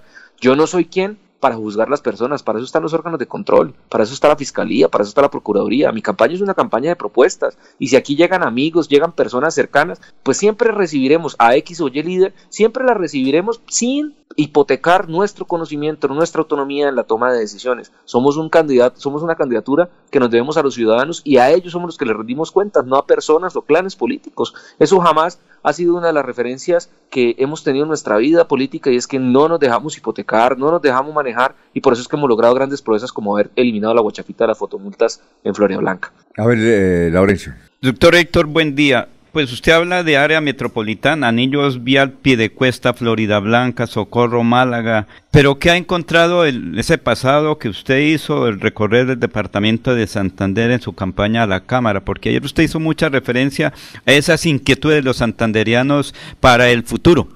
Mire, Laurencio, siempre lo, he mencionado desde que tomé la decisión de aspirar a la gobernación de Santander. Y es que mi experiencia en tres ejes me llevan a plantear tres visiones de Santander, todas integrales y articuladas para generar desarrollo de los santanderanos. Primero, como usted lo decía, conozco el área metropolitana, fui alcalde de una ciudad del área metropolitana y conozco hoy problemas sensibles que si un gobernador quisiera pensar en un Santander metropolitano y ayudar a los alcaldes del área metropolitana, se podrían solucionar mucho más fácil. Problemáticas como el tema del transporte masivo o metrolínea, que lo dije siempre como alcalde, es un muerto andante que hay que replantear ya. La gente no, no puede aguantar un minuto más de estar padeciendo las infamias y todos los daños graves a la movilidad y también al bolsillo de los, de los santanderianos y los habitantes del área metropolitana de ese transporte fallido que se llamó en su momento Metrolínea, que para mí hoy sigue siendo un muerto andante. Solucionar problemas como el carrasco, el tema de depósito de residuos sólidos, la movilidad del área metropolitana, son problemas que los alcaldes más fácilmente podrían articular y solucionar si un gobernador realmente se empodera del área metropolitana y ayuda a plantear soluciones. Pero cuando fui candidato a la Cámara de Representantes, Alfonso y Laurencio, queridos amigos de Santander, recorrí los 87 municipios de nuestro departamento, saqué votación en todos los municipios de nuestro departamento. Y entendí y vi de primera mano las graves problemáticas que tenemos también en ese Santander regional y Santander provincial. Ayer lo decía en la rueda de prensa, para mí es inconcebible como un habitante de Socorro, de Gámbita, de Confines, que quiera ir simplemente a hacer turismo a la represa de Topocoro, es triste que un propio santandereano tenga que pasar una ruta de casi 6-7 horas para conectarse dentro de nuestro mismo departamento y visitar atractivos turísticos que si bien son polo de desarrollo de nuestro departamento, hoy están aislados por la falta de conectividad. Qué triste que ese habitante de Confines tenga que ir hasta el área metropolitana para subir a Lebrija, atravesar todo Floreola, Pidecuesta, Blanca, Girón, para llegar a, San Vicente de Chucurí, a la represa de Topocoro, cuando podríamos fácilmente conectarnos por la vía del Socorro, Berlín, Berlín Cabrera, subir arriba a Galán, Zapatoca y pasar a San Vicente de Chucurí. Un trayecto que se podría hacer en una hora y 45 minutos, hoy nos cuesta 6-7 horas de camino.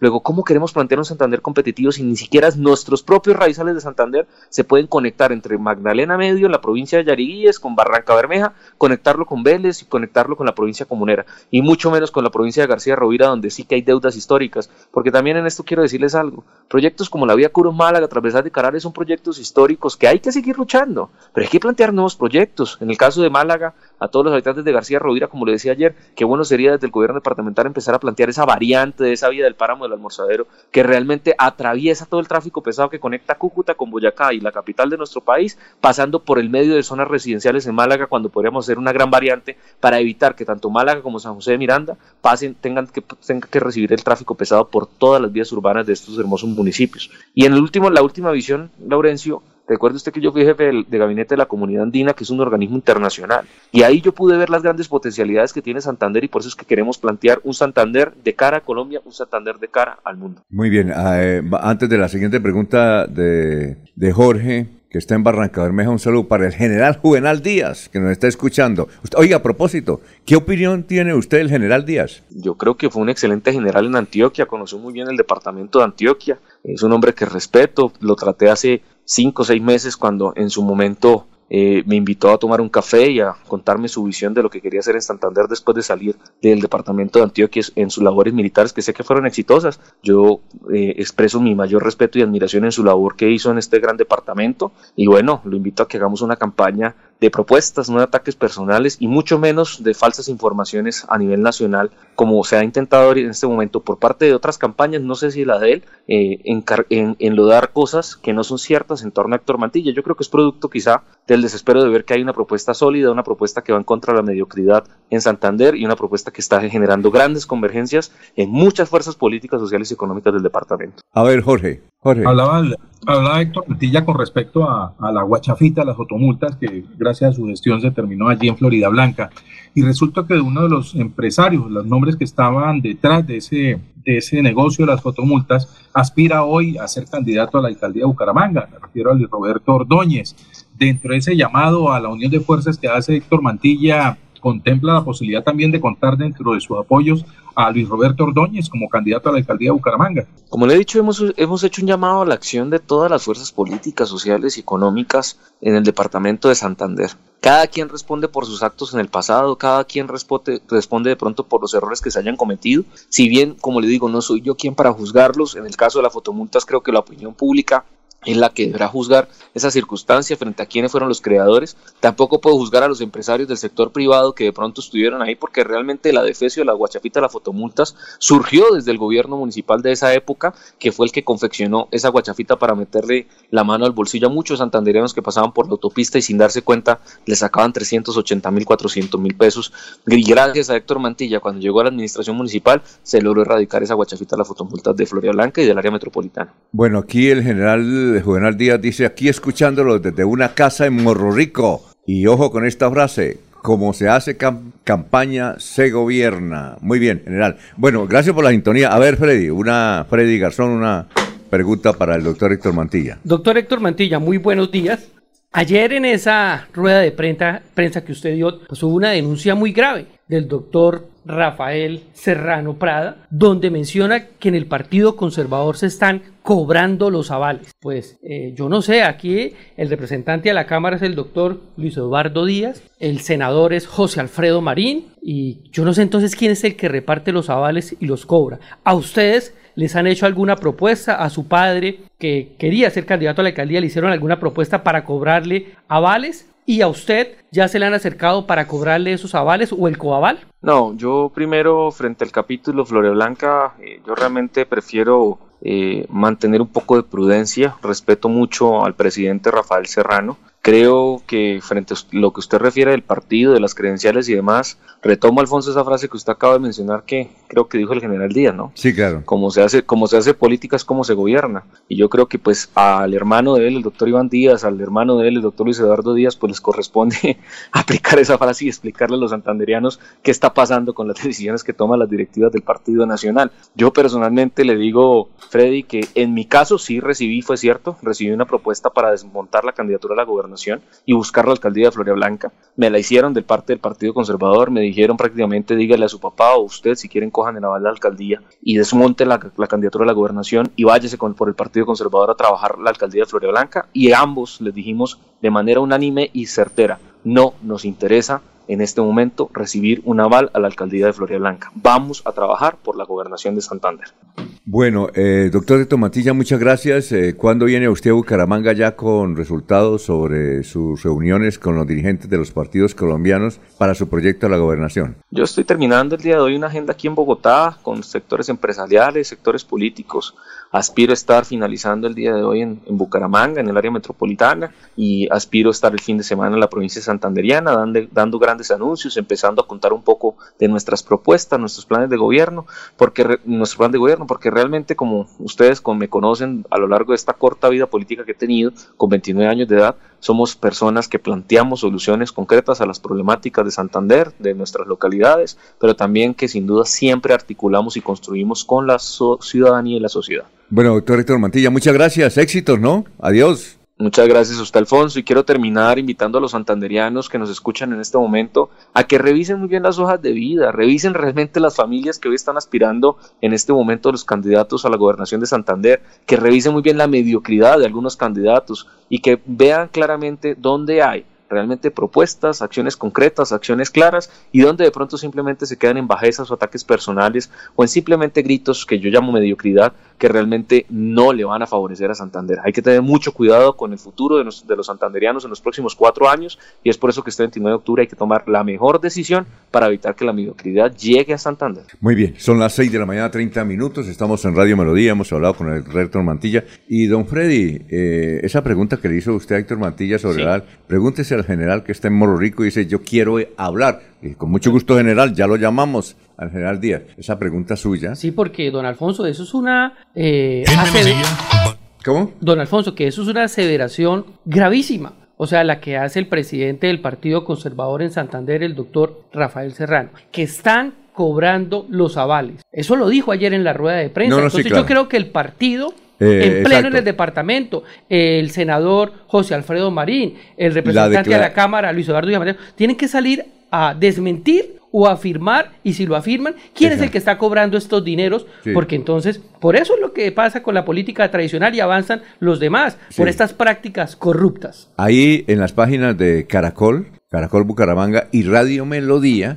están las declaraciones del doctor Rafael Serrano Prada, presidente del partido, haciendo esas denuncias. Son las 6 de la mañana, 31 minutos, 6 y 31. En Melodía valoramos su participación. 316-550-5022 es el WhatsApp de Melodía para que entremos en contacto. Envíenos videos o fotografías de las noticias de su comunidad y las publicaremos en nuestros medios digitales. 316-550-5022. El WhatsApp de Melodía para destacar su voz. Melodía, la que manda en sintonía. Cada día trabajamos para estar cerca de ti. Te brindamos soluciones para un mejor vivir. En Cajasal somos familia, desarrollo y bienestar. Cada día más cerca para llegar más lejos. Con Cajasal.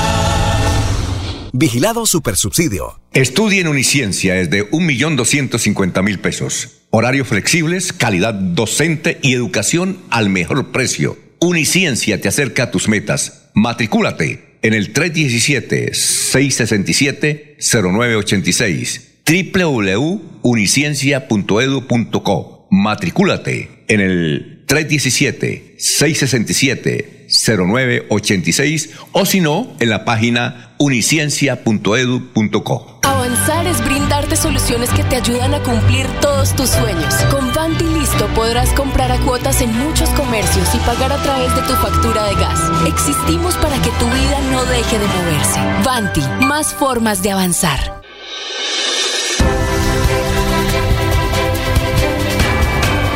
Información y análisis.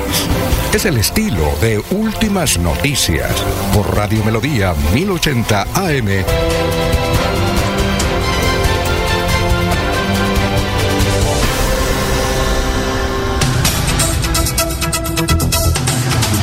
Vamos a escuchar, aló, aló, aló, vamos a escuchar al general Díaz.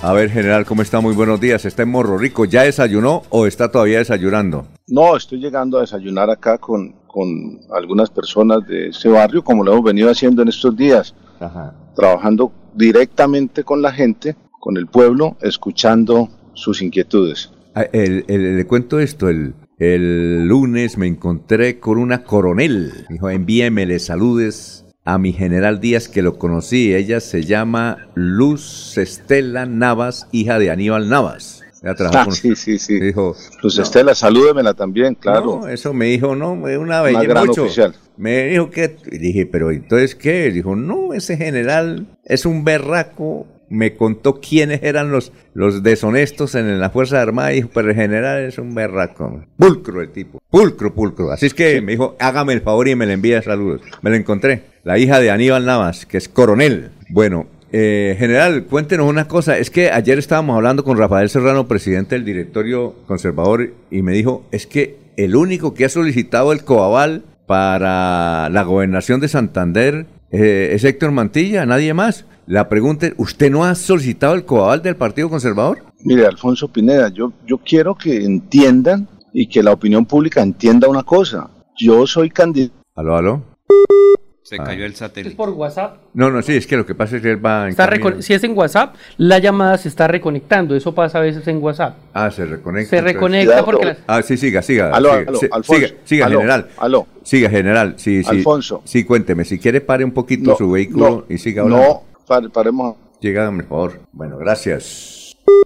¿Aló? Porque es que a veces se re- realimenta, ¿no? Si reconecta la señal, se pierde de internet. Entonces, por eso es que a eso nos pasa a todos cuando llamamos por WhatsApp, ¿no? Sí, sí, sí, claro. A ver. Llámeme eh, por WhatsApp que es más seguro. No, dice. ahí está, sí, ahí está, eh, general. Aló, siga.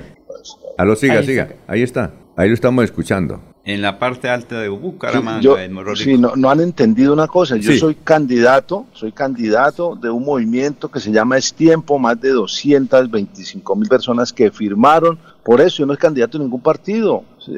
no me liguen a mí con ningún partido, porque yo soy candidato de ese movimiento es tiempo y ese es mi aval principal. Entonces yo no sé por qué tratan de ligarme a mí con procedimientos, protocolos de los partidos. Yo he hecho un llamado desde el día de que entregué las firmas a unir a Santander, a acabar el odio y la estigmatización, a que saquemos entre todos adelante a Santander. Pero mi movimiento se denomina Es Tiempo, está avalado por más de 223 mil ciudadanos, Alfonso. Entonces yo les pido ese favor, que lo de los partidos respondan allá los partidos si tienen alguna pregunta del Partido Liberal, del Cambio Radical, del Partido Conservador, del Centro Democrático, del Partido de la U, de, del ADA, le pregunten a los de los partidos. Lo que sea del movimiento es tiempo, pues pregúntenmelo a mí. Ah, o sea, la, la, es muy contundente su aclaración. Yo no voy a pedir avales a partidos. No, no, no, no, a, ver, Luis Alfonso, Alfonso. A ver. No, no, no interprete mis palabras.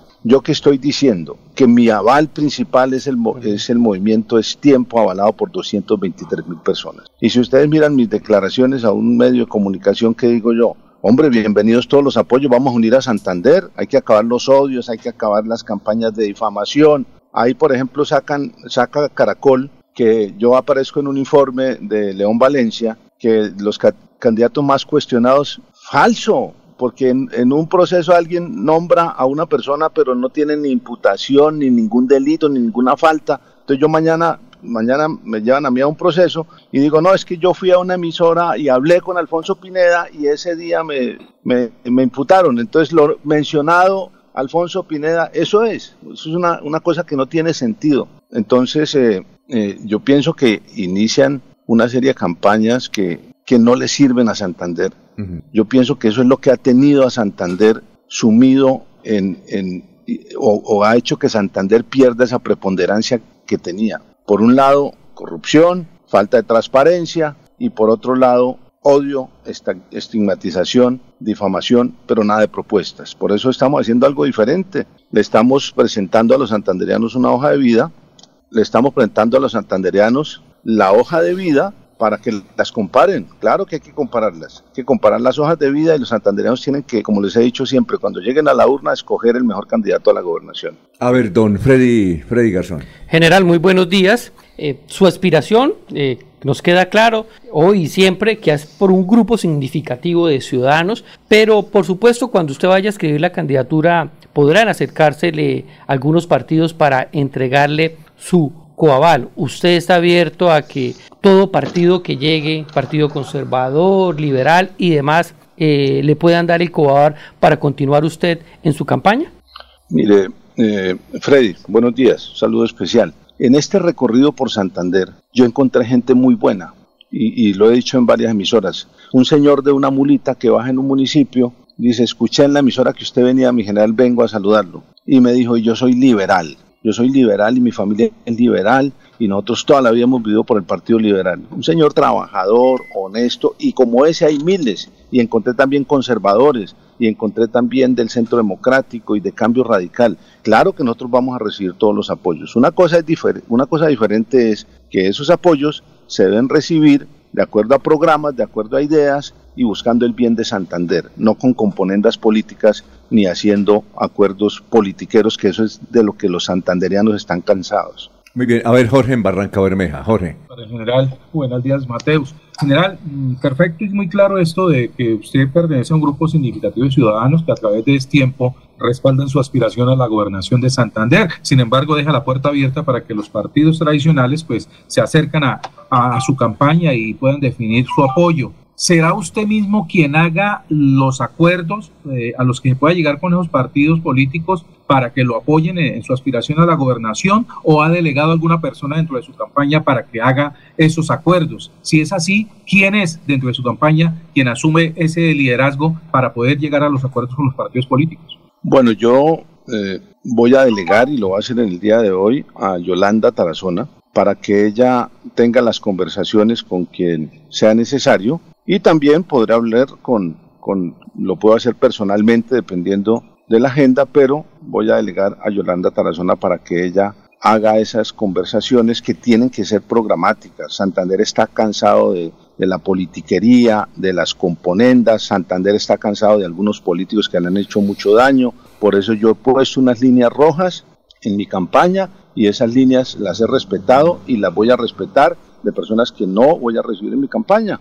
Sí, ahora, eh, ¿quién es Yolanda Tarazona? Sí, pues yo no la conozco, no sé si alguien la conoce. Pues, ¿quién es ella? Aló, Yolanda Tarazona es una mujer santanderiana mm, que ha estado acompañándome desde que me escuchó en diciembre en una exposición que hice yo en una casa familiar y luego me pidió que, que acompañar en el proceso, me ha venido acompañando, casada con Carlos, un anestesiólogo muy, muy profesional de acá de Bucaramanga, y ella va a ser la persona encargada de, de esas conversaciones. Ahora, si se dan. Sí, eh, ya vamos con Laurencio Gamba, que quiere hacer una pregunta. ¿Usted qué opina de sus contendores fuertes que ahora tiene, que es Ley Sierra y Héctor Mantilla? ¿Qué opina de ellos? Mire, hombre, yo he hecho una campaña que se ha caracterizado por propuestas y por vender mi panela y no desacreditar la panela ajena. Eh, eh, de, de, ese mantra no, no creo que me puedan sacar, porque tenemos muchas, eh, digamos, cosas para ofrecerle a los santanderianos. Por eso mi campaña de recolección de firmas se basó en la entrega de la hoja de vida y la gente revisaba la hoja de vida y la gente puede entrar a la página de, de www.estiempo.org y ahí van a ver la hoja de vida. Eh, de Ferley yo siempre he dicho que es una persona que ha hecho unas denuncias de corrupción eh, en las que estoy de acuerdo. Por ejemplo, una denuncia que se hace en estos días porque a unos campesinos le hacen firmar 100 eh, mil pesos y eh, cobran realmente 4 millones. Si eso es cierto, porque eso no lo determino yo, eso lo determina la Fiscalía y la Procuraduría, me parece aberrante, hay que rechazarlo. Alguien en redes sociales me colocó, ¿y qué opina de las denuncias? Eso es aberrante, inaceptable y la Fiscalía tiene que actuar. Esa corrupción no puede existir en nuestro departamento. Entonces me parece que eh, esa es la opinión que tengo de él, no tengo ninguna otra referencia, no, no, he, no he visto su hoja de vida, seguramente la leeré más adelante. Eh, y el otro es, eh, ¿cuál otro me nombró? Perdón. Héctor Mantilla. Él es precandidato. Sí, él es precandidato y ya anunció de, a la gobernación de Santander. Es hijo de Jairo Alfonso Mantilla. Bueno, sí.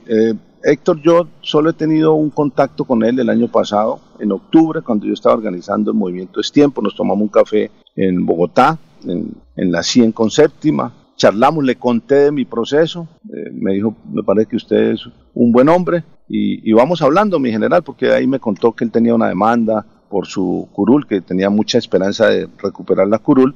Y ese es todo el conocimiento que yo tengo. Mira, a mí no me gusta cuestionar las personas. Algunos dicen por ahí por redes que no, que que es que eh, tiene investigaciones de prensa, etcétera, etcétera. Eso lo tiene que determinar en la Fiscalía General de la Nación. Lo otro que votó por Petro, eso lo tiene que definir es el votante.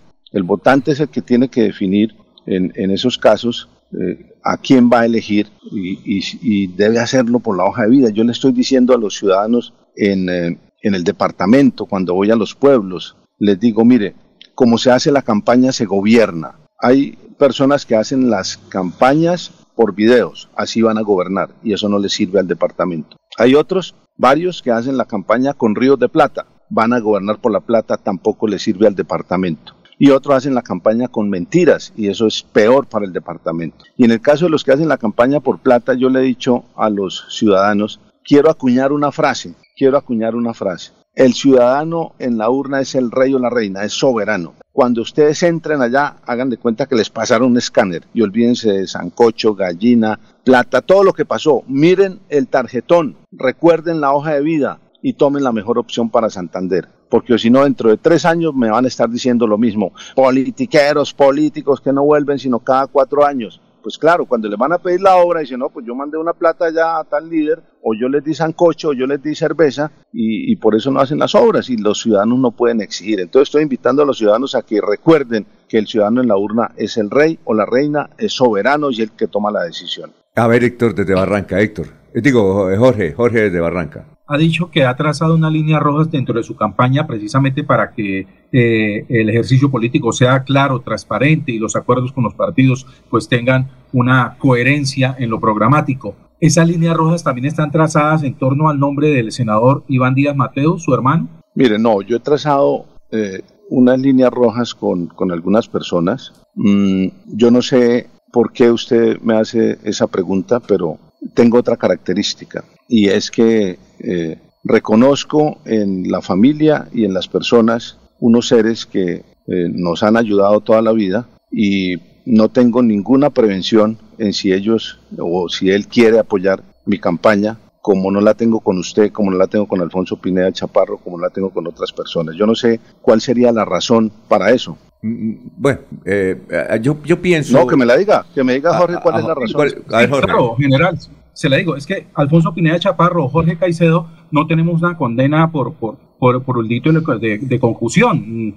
No somos figuras políticas eh, sentenciadas o condenadas por un delito político. Eh, Iván Díaz Mateo sí la tuvo y de alguna manera ese estigma puede llegar a afectar a su campaña. ¿Tiene esa línea roja en torno a Iván Díaz Mateo? ¿Sabe qué me gusta? ¿Sabe qué me gusta, Jorge? Que usted tiene precisión. Eso me gusta de usted como periodista. Concusión. Concusión y verifiquen qué significa concusión. Pues yo le voy a contestar como contestó el Papa. El Papa Francisco le contesta a unos periodistas en Italia, es que nosotros nos equivocamos y nosotros cometemos varias cosas, injuria y calumnia, que ustedes ya saben a qué se refiere. Difamación, lo dice el Papa Francisco, busquen el video, difamación. Y él dice, no puede ser que una persona que comete un delito hace 30 años, que paga lo que tiene que pagar. Cualquier persona, cualquier persona que me esté escuchando y que tienen familiares que han tenido algún problema, paga su pena, que eso tiene un significado en el, en, el ordenamiento jurídico y social de una nación. Cuando usted paga su pena, se supone que se reivindica. Y el Papa Francisco dice, no puede ser que usted tenga cualquier delito que pueda tener una persona, por, condenado por dos, tres, cuatro años, se reivindica, no vuelve a tener ningún problema y 30 años después le estemos sacando lo mismo. Entonces, ¿cuál es el proceso o cuál es el propósito de esa reivindicación social que se hace ahí? Entonces, eh, me parece a mí que reconozco su, su rigurosidad, porque usted conoce bien el tema, porque tratan de desviarlo hacia otras cosas que no son ciertas. Eso sucedió, hay que mirar el contexto, pero yo no veo una, una razón para que una persona, cualquiera, cualquiera, que hace 30 años cometió un delito menor o una falta y, ya lo pagó y se reivindicó y no volvió a cometerlo, usted la, la pueda, digamos, alienar o la pueda aislar de, de cualquier proceso que se esté realizando. Muy bien, a ver, eh, Laurencio. General, buen día. ¿Cuándo se conoce su programa de gobierno? Porque usted recorrió los 87 municipios de Santander, conoció en detalle las inquietudes de los ciudadanos, del elector de Santander. ¿Cuándo se conoce ese programa? Aló. Sí. Sí, sí, sí, lo estamos escuchando. A ver, siga, Laurencio. ¿Cuándo se conoce ese programa de gobierno para Santander, para los ciudadanos? Porque usted recorrió los 87 municipios y conoció en detalle las inquietudes del ciudadano. Sí, yo creo que en el momento de la inscripción, como lo manda la ley Laurencio, vamos a presentar el programa de gobierno, vamos a presentar un programa de gobierno mm, muy conciso para que el ciudadano lo entienda con unas ideas claras, con una filosofía de lo que nosotros vamos a hacer en el departamento. Bueno, eh, general, muchas gracias. Estaremos pendientes eh, cuando quiera eh, entrevistas como esta, estamos pendientes para formular con respeto todas esa, esa, esas preguntas. Por ejemplo, cuando... Eh, general, ¿está ahí todavía? Sí, sí, acá, General, aquí tuvimos, por ejemplo, a, a, Milton Villamizar. Yo le hacía también una pregunta al estilo de Jorge. Pero es que usted es hermano de Alirio Villamizar, independientemente si era responsable o no. Entonces usted seguramente en esta campaña le van a decir es que usted es hermano de Iván Díaz Mateus, que ha sido considerado con hombre controvertido en la política, que ha estado, ha estado en la cárcel, y esa pregunta la van a hacer, general, en todos los medios. Alfonso Pineda, pues si el debate para atacar mi campaña lo van a limitar a eso, yo pienso que los santandereanos deben votar masivamente por mí, porque lo que yo les he mostrado es mi hoja de vida, una experiencia de 35 años, capacidad de liderazgo, voluntad de servicio, ganas de hacer las cosas, como decía Barack Obama, hay mucha gente que se dedica a que hay mucha gente con capacidad de describir problemas y denunciar y un poco de cosas, pero muy poquita con capacidad de hacer que las cosas pasen. Yo quiero ser el santanderiano que le demuestre a sus paisanos que tiene la capacidad de hacer que las cosas pasen, de juntar capacidades, no de dividir, y por eso yo pienso que va a ser una buena opción para los santanderianos y este departamento que lo tenemos que sacar adelante porque hay gente muy buena y muchos recursos para explotar. Don Alfonso, antes de que se vaya general, la persona que usted va a delegar eh, para que eh, se siente y converse con los partidos políticos es también de apellido Álvarez, Yolanda Tarazona Álvarez. El segundo apellido, eh, Yolanda Tarazona, ¿qué? El segundo apellido. Ya, ya lo verifico. Yolanda Tarazona Álvarez, porque pues los oyentes eh, de una vez están conectados y muy presentes en esto y, quién es no ella? escribe. No, pues Yolanda Tarazona Álvarez eh, fue una funcionaria de la alcaldía de Bucaramanga. Ajá, ¿de- Entonces de, qué, querían- ¿de qué campaña? Eh, me dicen que, pues, que como que Lucho Borges. Ah, bueno. Entonces, pues eh, son datos que la gente llama Sí, a sí, preguntar, mire, ¿no? eh, eh, Freddy. Señor. Sí, claro, claro, claro, pero, pero una, una funcionaria transparente, Sí, sin sí, sí, ningún sí. problema. Yo, yo verifiqué eso, verifiqué eso, sí, debe ser Yolanda Tarazona Álvarez, porque ella trabajó, fue secretaria de, De Desarrollo Social. Social. Sí, hizo sí, señor. un excelente trabajo, la gente lo reconoce en las comunas y es. no he escuchado una sola persona que, que me diga ah, Así alguna es. tacha con respecto a ella. No, general, es que le decimos esto porque obviamente comienzan las campañas y, eh, como usted dice, es una persona sin tacha y las personas empiezan a, indagar qué está pasando. Por ejemplo, uno, un, un- un analista político de esta casa periodística también nos decía, si el general continúa su proyecto como grupo significativo de ciudadanos sin recibir ningún coaval,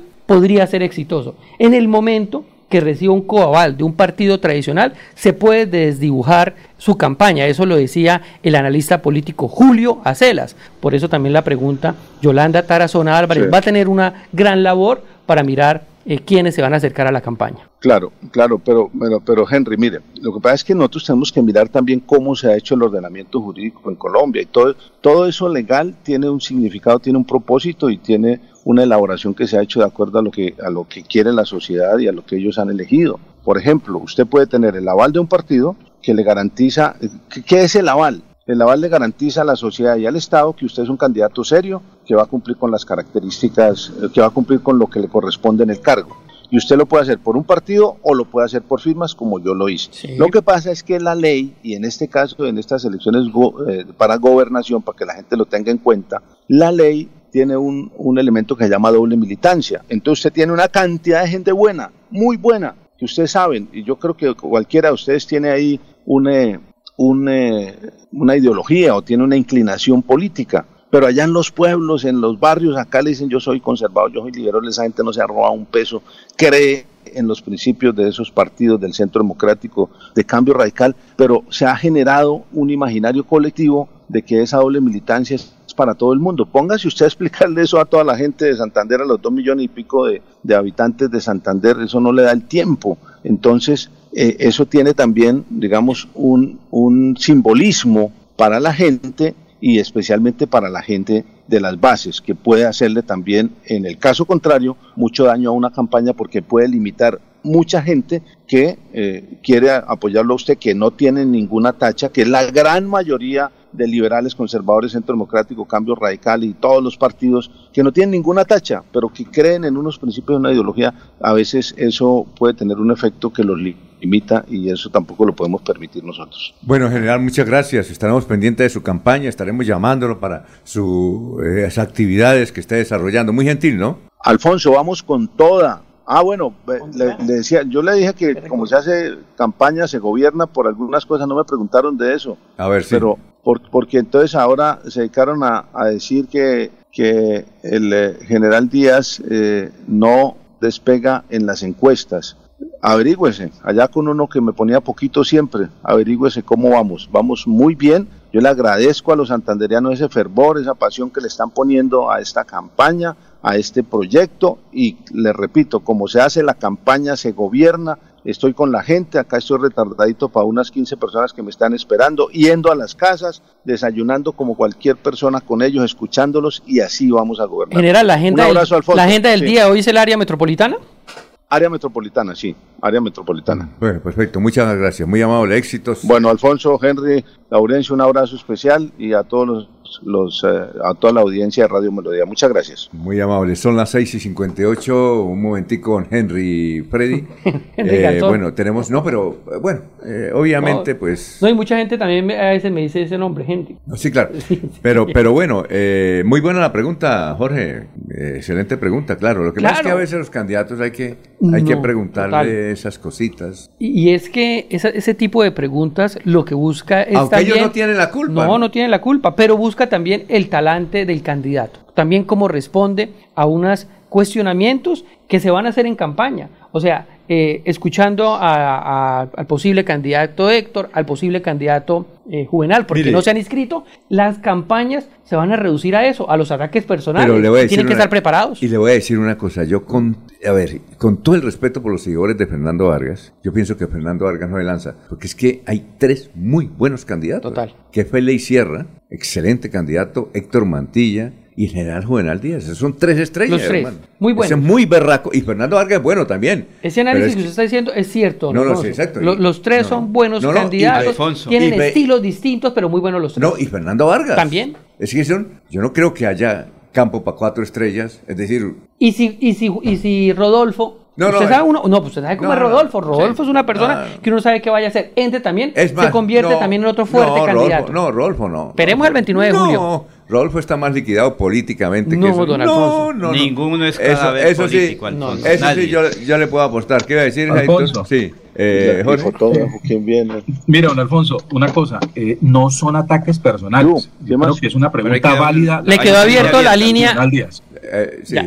sí, Ya. Es, Sí, sí. es una pregunta válida al general Díaz Mateus y muy bueno que se le haga en esta etapa de la campaña. Peor que se le haga faltando ocho días para la elección. Así, ¿sí? claro.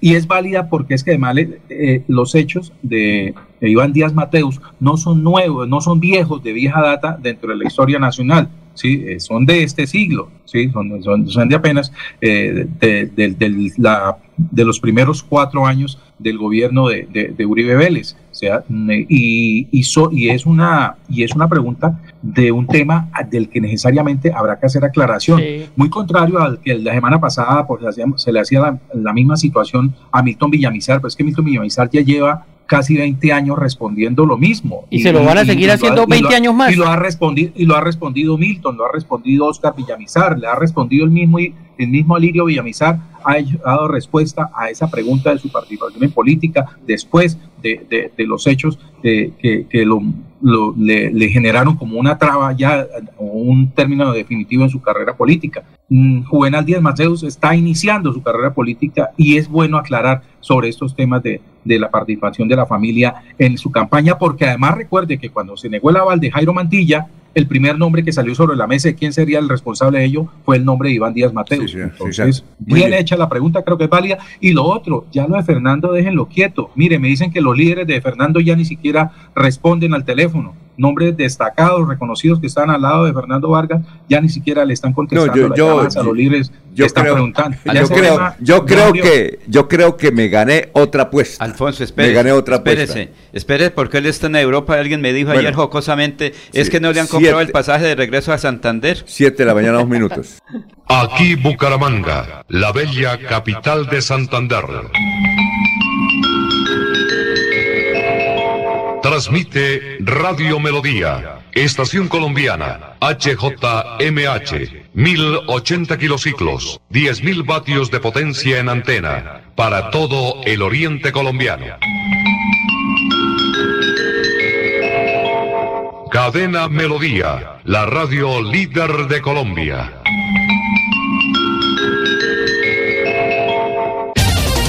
En Radio Melodía, últimas noticias. Las noticias de la hora. Las noticias de la hora. Hola, mucho gusto. Soy Florentino Mesa. Desde el Centro de Producción Internacional de UCI Noticias, esta es la vuelta al mundo en 120 segundos. Rusia afirmó que los barcos que transportan grano desde los puertos ucranianos deben abandonar el Mar Negro antes de que expire el próximo día 17 el Acuerdo de Estambul, tras reiterar que no hay fundamentos para una nueva prolongación del pacto. Los miembros de la OTAN anunciaron que prolongarán un año al noruego Jens Stoltenberg al frente de la Alianza Atlántica tras tener problemas para encontrar a su sucesor con la invasión rusa de Ucrania como telón de fondo. El presidente chino Xi Jinping instó a los dirigentes de Rusia, Irán y otros países miembros de la Organización de Cooperación de Shanghái a salvaguardar la paz regional y oponerse a las sanciones contra las que arremete el mandatario ruso Vladimir Putin. El ejército de Israel anunció hoy que daba por terminada la operación de dos días en Jenin, Cisjordania ocupada, que dejó 12 palestinos y un soldado israelí muertos y provocó hostilidades en la franja de Gaza. El primer satélite espía lanzado por Corea del Norte no tenía utilidad militar, consideró este miércoles Corea del Sur, después de analizar los restos recuperados del artefacto que cayó al mar poco después de despegar.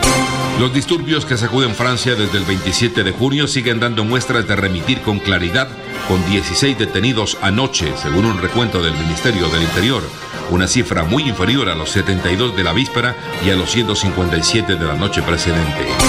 Un grupo de mujeres organizado bajo el nombre de Madres Buscadoras de Jalisco localizó una gran fosa clandestina en un municipio de ese estado mexicano donde encontraron los cuerpos de al menos 20 personas. El Mercosur, Argentina, Brasil, Paraguay y Uruguay concluyó una cumbre en la que prometió una respuesta contundente a las exigencias de la Unión Europea para cerrar el acuerdo comercial y volvió a evidenciar sus diferencias en torno a la crisis en Venezuela. Esta fue la vuelta al mundo en 120 segundos.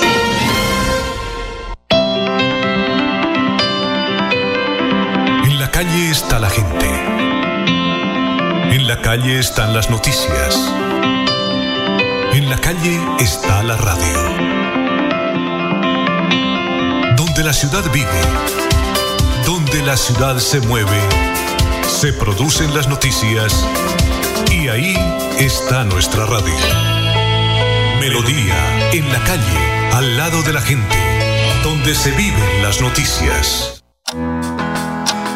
No queremos venderte nada, solo queremos darte 20 segundos para que puedas dar gracias por cada experiencia de amor que te ha llevado a donde estás hoy. Recuerda que el tiempo que compartimos es valioso y el amor es eterno.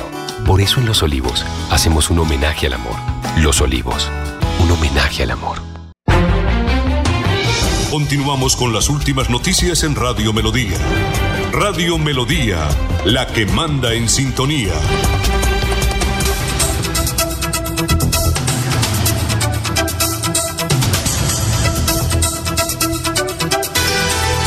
Bueno, le hemos solicitado a Julia Celas que se escuche bien las entrevistas que le hicimos a Héctor Mantilla y al Juvenal Díaz a ver, y que nos dé una opinión, ¿no? Que nos dé una opinión. Pero entonces... Una opinión porque, porque le- les cuento una cosa y hablemos de, de- de temas interesantes también otros, tenemos muchas noticias. Sí. Venga, le Y doy una a es- Alfonso. A ver, deme la noticia. Es que yo creo que Fernando Vargas, estoy casi seguro, no se va a lanzar.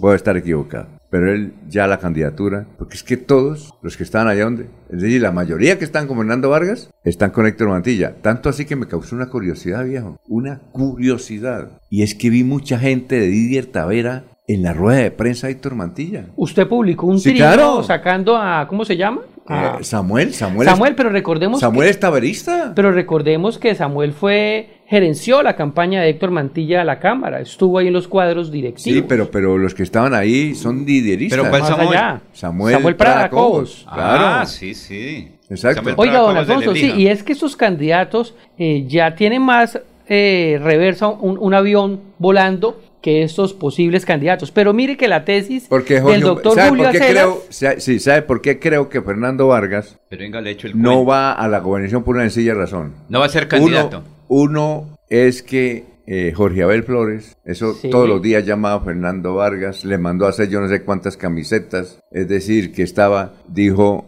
me dijo ayer, y, y era cada rato, me llamaban, Néstor Castro, todos los asesores, ¿qué hubo Abelito? ¿Cómo está? ¿Dónde está? Cada rato. Sí. Y cuando apareció Héctor Mantilla, no lo llaman y él llama y no le contesta. Ah, fue madre. Oiga, don Alfonso. Entonces dijo, dijo, dijo, Don yo- Alfonso. Sí. dígame, Alfonso, Alfonso. cuénteme, Jorge, chao. Es que eh, se me atrasó un tanto la, la conexión con el nuevo chat. Esto, con respecto al nombre de Samuel Prada Cobos, eh, muy cierto, él ya ha trabajado en la campaña al, Congreso de Héctor Mantilla, estuvo allí como coordinador político, es un excelente organizador logístico. Recordemos que Samuel en el gobierno de Didier Tavera fue el encargado de, organizar toda esa actividad que se llamó Expedición Santander, que se realizó por todo el departamento con muy buenos éxitos y era eh, el alma y sombrero de todo era Samuel Prada. Pero un dato, hace mucho rato Samuel Prada ya no es didierista, incluso desde que Sí. terminó el gobierno de Santander nos une. Samuel Prada de- de- mantiene su ascendencia liberal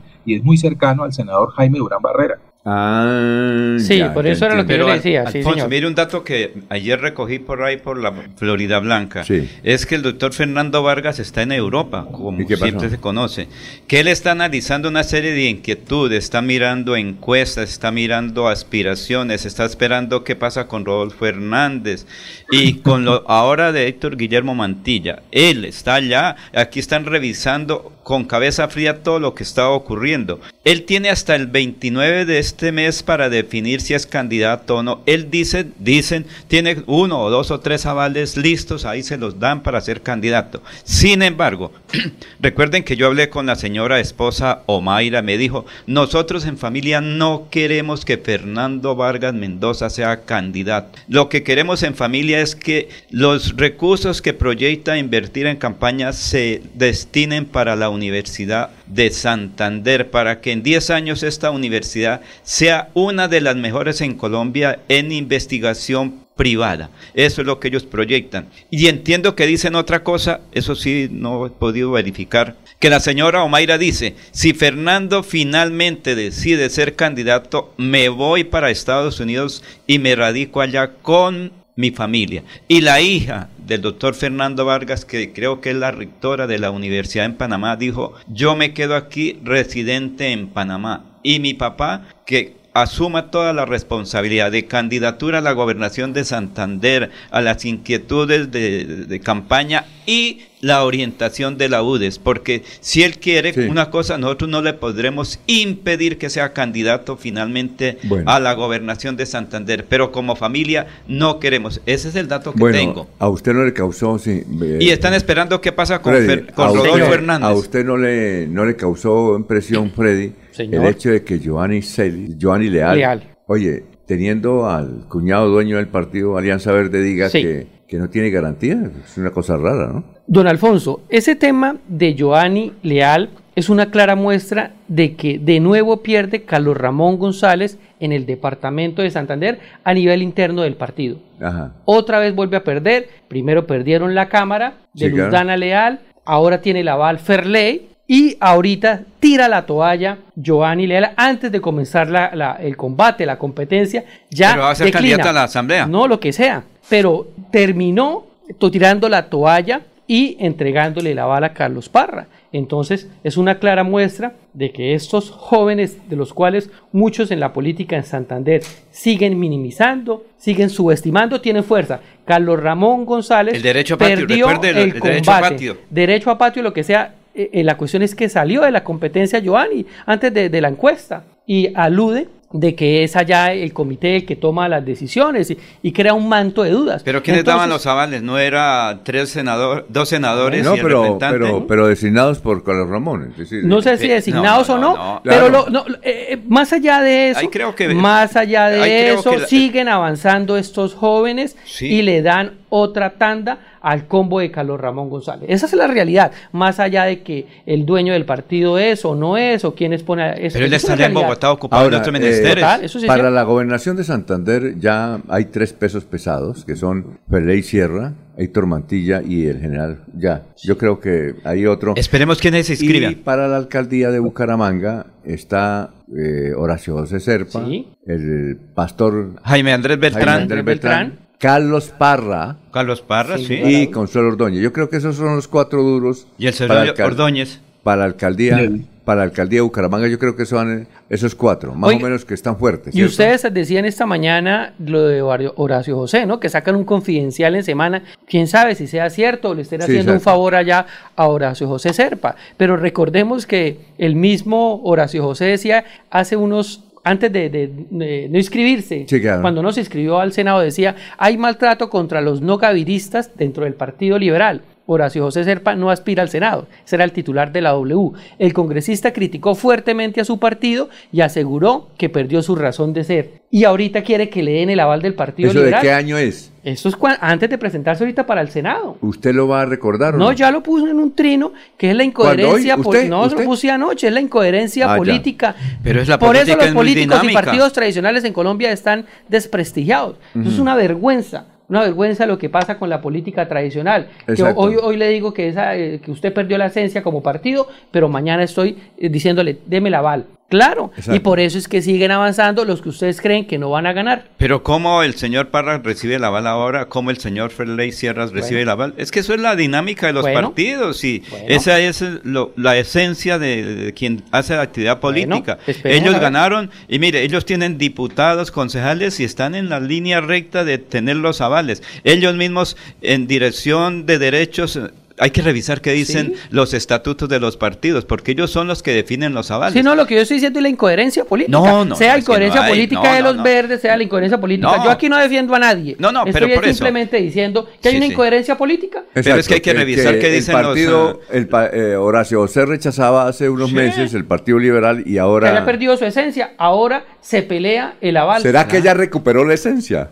No. sí, ¿será que ya... ¿Cuántos millones de, de- de razones para recuperarla? Oiga, sí, por eso. ¿Será que ya recuperó la esencia? Sí. Bueno, oiga, estamos averiguando una, una noticia que me dio ayer Gerardo Navarro, un saludo para el gran Gerardo Navarro, de que el Consejo de Bucaramanga aprobó aumento de sueldos de pérdida de la categoría del municipio de la alcaldía de Bucaramanga, que le subieron el sueldo a 21 millones de pesos a, al alcalde Juan Carlos Cárdenas. Eso se llama subir de categoría del municipio. Recuerda que O él estaba cuestionado sueldo. el municipio, el municipio como ente territorial. ¿Pero no estaba como especial el municipio? No, no, no. Ellos tenían una sanción. Cuénteme, Jorge. El presupuesto de los municipios debe pasar por aprobación del Consejo. Y aunque hay un, hay, recuerde que hay un aumento para los empleados oficiales, sí, que se dicta desde el gobierno nacional, es necesario que esa, esa, esa, esa norma o esa decisión desde el alto gobierno pase nuevamente por el Consejo Municipal para que se pueda asignar al alcalde respectivo municipio.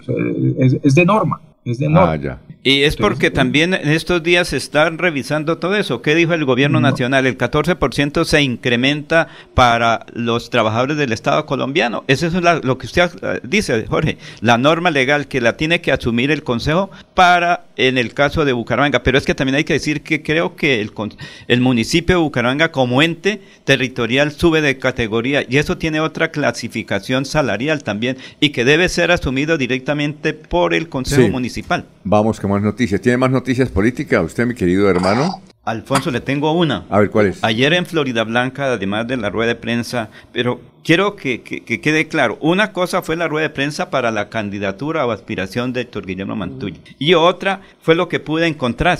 Es ver, que ¿qué? José Fernando Sánchez, que tiene el aval conservador, recibió el aval, pero parece que la gente no se va con él. Los conservadores en Florida Blanca no le quieren copiar esa aspiración. Pero similar cosa pasa con, André- eh, con Andrés Flechas Moreno, el hijo de, la, eh, de, de unos eh, ciudadanos muy ¿Cómo Andrés, el candidato? Sí, No, señor. el candidato se llama Sergio. Eh, Sergio Andrés. Sí, Sergio, Andrés. eh, él es Oiga, hijo- yo no sabía, oiga, yo no sabía, Él es hijo de don Rodolfo Flechas y Nancy pero Moreno yo no Mateo. sabía que él era de Cartagena. Pero Oscar venga, le Yair cuento. Hernández sacó su Sí. certificado, creo que fue de nacimiento o algo, que él es de Cartagena. Yo no sabía que era de Cartagena. Él Pero es- se- según nuestro amigo Julio Acelas, que usted lo conoce, que eso no da, da para que un candidato pueda aspirar. O sea, legalmente, obviamente se sabe que no. Pero a mí sí me parece que eso no es de cocina. Pero no tiene ningún problema. No, No no, tiene- no, legalmente no. Pero a mí sí me parece que si no saben dónde queda Campo Hermoso o allá donde queda la cumbre. eh, Eso no tiene problema. No, pues obvia- no. por- mire, por eso pasó lo que pasó con esos cuatro años con Bucaramanga. ¿Qué va a suceder, mi querido? Venga, Dios. Alfonso, Oiga, es que- ¿qué va a suceder, mi Ahora querido? se llama, ¿Cómo? ahora se llama Florida Blanca de Indias. Es que eso no tiene ningún problema. Oiga, Él es pero- hijo de... Ro- Oiga, Alfonso, Sí, mire. pero Laurencio, que, Andrés ¿cómo que no hay Rodolfo- ningún problema. Rodolfo- Imagínese usted, le voy a poner este escenario, en el área metropolitana, Horacio José, que no conoce a Bucaramanga, y el otro de Florida Blanca, que no conoce a Florida Blanca. Eso no ¿Se tiene ningún problema. ¿A que no? Rodolfo Flechas es natural de Puente Nacional, que es su señor padre. Nancy Moreno de Mateus. De, eh, Bueno, Nancy es que- Moreno es que el ¿quién alcalde es? no va a ser Rodolfo. Ni el abuelo, ni el tatarabuelo. Ni el abuelo, ni nada. El alcalde va a ser Sergio Flechas. Espérese, espérese. Espérese qué, no, ellos, se fueron no. para, ellos se fueron para Cartagena porque su hijo, que es biólogo marino, le Ay, tocó irse para allá. Por eso se radicaron Por allá. eso, Y- por eso, pero vivió en Cartagena, conoce Cartagena. Pues que Usted eso no tiene ni me ha problema. dicho que él habla costeño. Yo vengo de. Barbosa y el hecho de que yo venga de Usted Barbosa. mismo me dijo. Entonces, Pablo, ¿qué ¿Y usted fue Eso no- concejal de dónde? De Barbosa. Ah, bueno. Pero venga, a ver, pero, pero venga, venga, que eso no es el tema. Venga, ver, que ¿cuál eso es no el es el tema? tema. ¿Cuál es el tema? Es que lo que la gente ayer- se hizo un anuncio recientemente que un sector importante iba a apoyar a Andr- eh, pues ¿cómo es que se llama? José Fernando Sánchez. No, Andrés o, o- Andrés, voy a ver, que ni cómo se llama, se llama eh, Sergio. Sergio, Andrés Sergio Flechas, Flechas. Moreno, Sí, ¿sí? sí. Hijo de don Rodolfo Flechas y de doña Nancy Moreno, Moreno, Mateus. sí. ¿qué pasa? Tal vez no sé qué puede- ahí hay Sí, ¿qué otro datico adicional. ¿De Mateus? Mateus, Mateus. Ah. Sí, ¿qué pasó? Es que la gente no lo quiere apoyar tampoco. ¿A quién? A- al señor Pero Moreno. ¿cómo lo va a apoyar si es de Cartagena, es que hermano? ese no es. O sea, Eso- están desobedeciendo ¿Por una, digamos que una, un lineamiento. Ellos dicen, nosotros queremos votar es por el empresario de Florida Blanca, Jairo Alfonso Mantilla. Muchas señoras han llorado. Dicen, nosotros a veces queremos Bueno, es ¿y qué votar pasa? ¿Y qué pasa? Queremos votar es por Jairo Alfonso Mantilla. pueden votar. Es- No pueden votar. espérese, espérese. Queremos que él sea. ¿Sí? Entonces, ¿qué es lo que encontré ayer? Que la gente quiere que don Jairo sea el candidato a la alcaldía de Florida Blanca. Pero don Jairo no que quiere. le den el aval. La gente, es No. que es- hay que escuchar al ciudadano. No, ¿Qué dice el Don ciudadano? Jairo no quiere y, No, y- es que y- eso no es lo que él... Bueno, Ah, ¿no es lo que él quiere?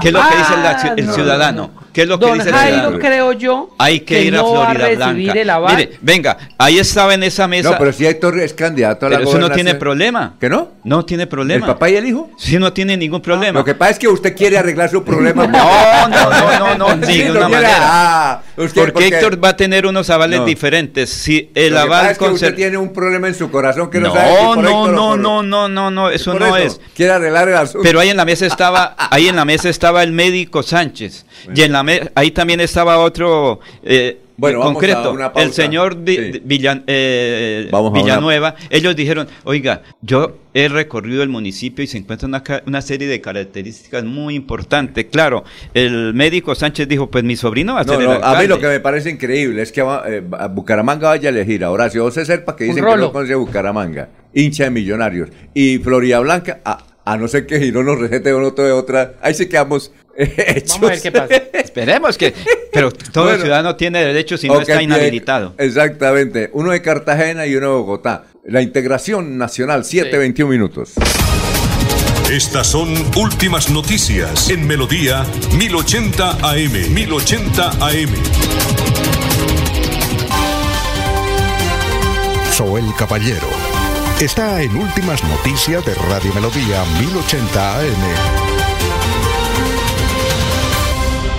Buenos días, Alfonso, para usted, para los compañeros, igualmente para todos los oyentes. Cerca de 1.400 docentes correspondientes a 21 educativas públicas de Barranca Bermeja adelantan un cese de actividades. De esta manera, cerca de 40.000 estudiantes de las educativas públicas de Barranca Bermeja se mantuvieron sin clases. Ayer la Secretaría de Educación dio a conocer que luego de un trabajo exhaustivo de 15 días por parte del equipo de trabajo de esta dependencia se logró que hoy miércoles se haga efectivo el pago correspondiente a la prima de servicios de mitad de año y otros pagos retroactivos que estaban pendientes. De esta manera, la alcaldía distrital espera que de forma simultánea se retorne a la normalidad académica en las instituciones educativas. Por otra parte, gracias a la acción rápida de las autoridades, se logró la captura en fragancia de alias soldado presuntamente involucrado en el atentado registrado el día domingo en el barrio San Judas, comuna 3 de la ciudad, de donde tres mujeres y tres hombres resultaron heridos en horas de la tarde. A esta persona se le incautó un arma de fuego tipo revólver y una motocicleta. Al momento de su captura se logró establecer que también resultó herido por arma de fuego durante el enfrentamiento que se sostuvo con las autoridades. Noticias con las que amanece el distrito continúan compañeros en estudios en últimas noticias de Melodía 1080 AM. Enrique Ordóñez Montañés está en Últimas Noticias de Radio Melodía 1080 AM. Saludamos al profesor Enrique Ordóñez. El profesor Enrique Ordóñez. La pregunta, profesor, es: Olga Lucía Cruz leyó el pasado domingo en Vanguardia una crónica a Zulay Mejía, la única mujer que maneja un bus en Bucaramanga. Profesor, ¿ella es la conductora, la chofer del bus? ¿Es la conductora o la chofer del bus? Profesor, muy buenos días. Muy buenos días, Alfonso y oyentes de Últimas Noticias. Con mucho gusto, doña Olga Lucía. Pues no es ni, ni la conductora ni la chofer, es la choferesa, la choferesa. Si estuviéramos en España, sería correcto choferesa y allá pues dicen choferesa. Y si usted abre el diccionario de la Real Academia Española, no cualquier diccionario, por eso le digo el de la Real Academia Española, ahí encuentra choferesa, ese es un término antiguo. Yo era muy chiquito, era estudiante del Colegio Santander en bachillerato y ya aparecía choferesa, choferesa. Es, que en España pues utilizan las palabras correctas. Eh, por ejemplo, allá el, el sastre y la sastra y el albañil, que fue la, de las últimas palabras, creo que del año pasado, albañil y albayila. Pero aquí en Colombia, a las damas, uy, esa palabra me parece muy fea, uy, qué palabra tan horrible, qué palabra tan fea. Pero recuerden ustedes que lo importante no es hablar bonito, sino hablar correctamente. La niña que maneja un bus aquí en Bucaramanga, la niña creo que es Zulay, Zulay Mejía. Sí, Zulay Mejía Sola y Mejía, ella es la choferesa, la choferesa. El diccionario nos dice así, lo mismo que árbitro y árbitra para los que transmiten los partidos de la selección femenina. Árbitro y árbitra. Abran el diccionario, busquen. Y así, chofer, choferesa. Sastre, sastra, albañil y albañila. Profesor. Sí, Alfonso. No, no, es que eh, eh, hay una pregunta de Jesús Antonio Velandia de Catascude y Piales que se refiere a la inauguración de un restaurante de James Rodríguez en Bogotá y que tiene el nombre arrogante. Y tiene dudas si e, esa palabra arrogante es despectiva o no, porque inclusive está en el himno de Santander, arrogante. Yo también, profesor, pensé que arrogante era malo. Sí, Alfonso, el, himno de Santander tiene la palabra arrogante siempre arrogantes porque llevamos en nuestra sangre la libertad, dice la cuarta estrofa del himno. Pero si vamos con la pregunta que nos hace don Jesús Antonio, eh, nos agrada mucho que nos escuche por allá en Ipiales, don, don Jesús Antonio, y sobre todo que tenga interés por estas notas. Claro, existen palabras en español que tienen varias acepciones, entre esas está, por ejemplo, arrogante. Arrogante eh, y la que otra es, eh, por ejemplo, coraje. Coraje. Los mexicanos dicen me da coraje, tengo coraje. Allá coraje rabia. Aquí soldados corajudos, somos corajudos. Vamos a ponerle coraje. ¿Qué corredor tan corajudo tiene coraje? Entonces, eh, los, los significados son diferentes. En México rabia y aquí fuerza. Lo mismo pasa con arrogante. Eh, arrogante puede ser en su primera sección altivo, orgulloso, mm, soberbio, altanero, hostil. Y, tiene dos secciones. Entonces es importante saber precisar el término cuando se va a emplear. En este caso del himno de Santander, la, la, la segunda sección que tiene la palabra es orgulloso, gallardo, valiente. Paulito Rueda era escritor, él fue profesor de español aquí en el Colegio Santander, Pablito Rueda Arcinega, el, el autor de la letra del himno de Santander, y no se va a equivocar al escribir una palabra ni esa estrofa del himno, siempre arrogantes porque llevamos en nuestra sangre la libertad. ¿Qué quiere decir eso? Quiere decir que somos orgullosos, gallardos, valientes. La segunda sección de la palabra. Repito, la palabra tiene dos. La primera puede ser soberbio, hostil, altanero, pero la segunda es orgulloso, gallardo, valiente. Entonces a esa palabra es a la que se refiere don Pablo Rueda Ciniegas en el digno de Santander, Alfonso. Bueno, muchas gracias, profesor, muy amable, que pase un buen día, nos vemos el próximo viernes. Con mucho gusto, Alfonso, estaremos pendientes. Ya viene el doctor Ricardo González Parra aquí en Radio Melodía. Últimas noticias los despierta bien informados de lunes a viernes. En todas las áreas de la información regional, un periodista de Últimas Noticias registra la información en Radio Melodía 1080 AM y en melodíaenlínea.com. Director Alfonso Pineda Chaparro.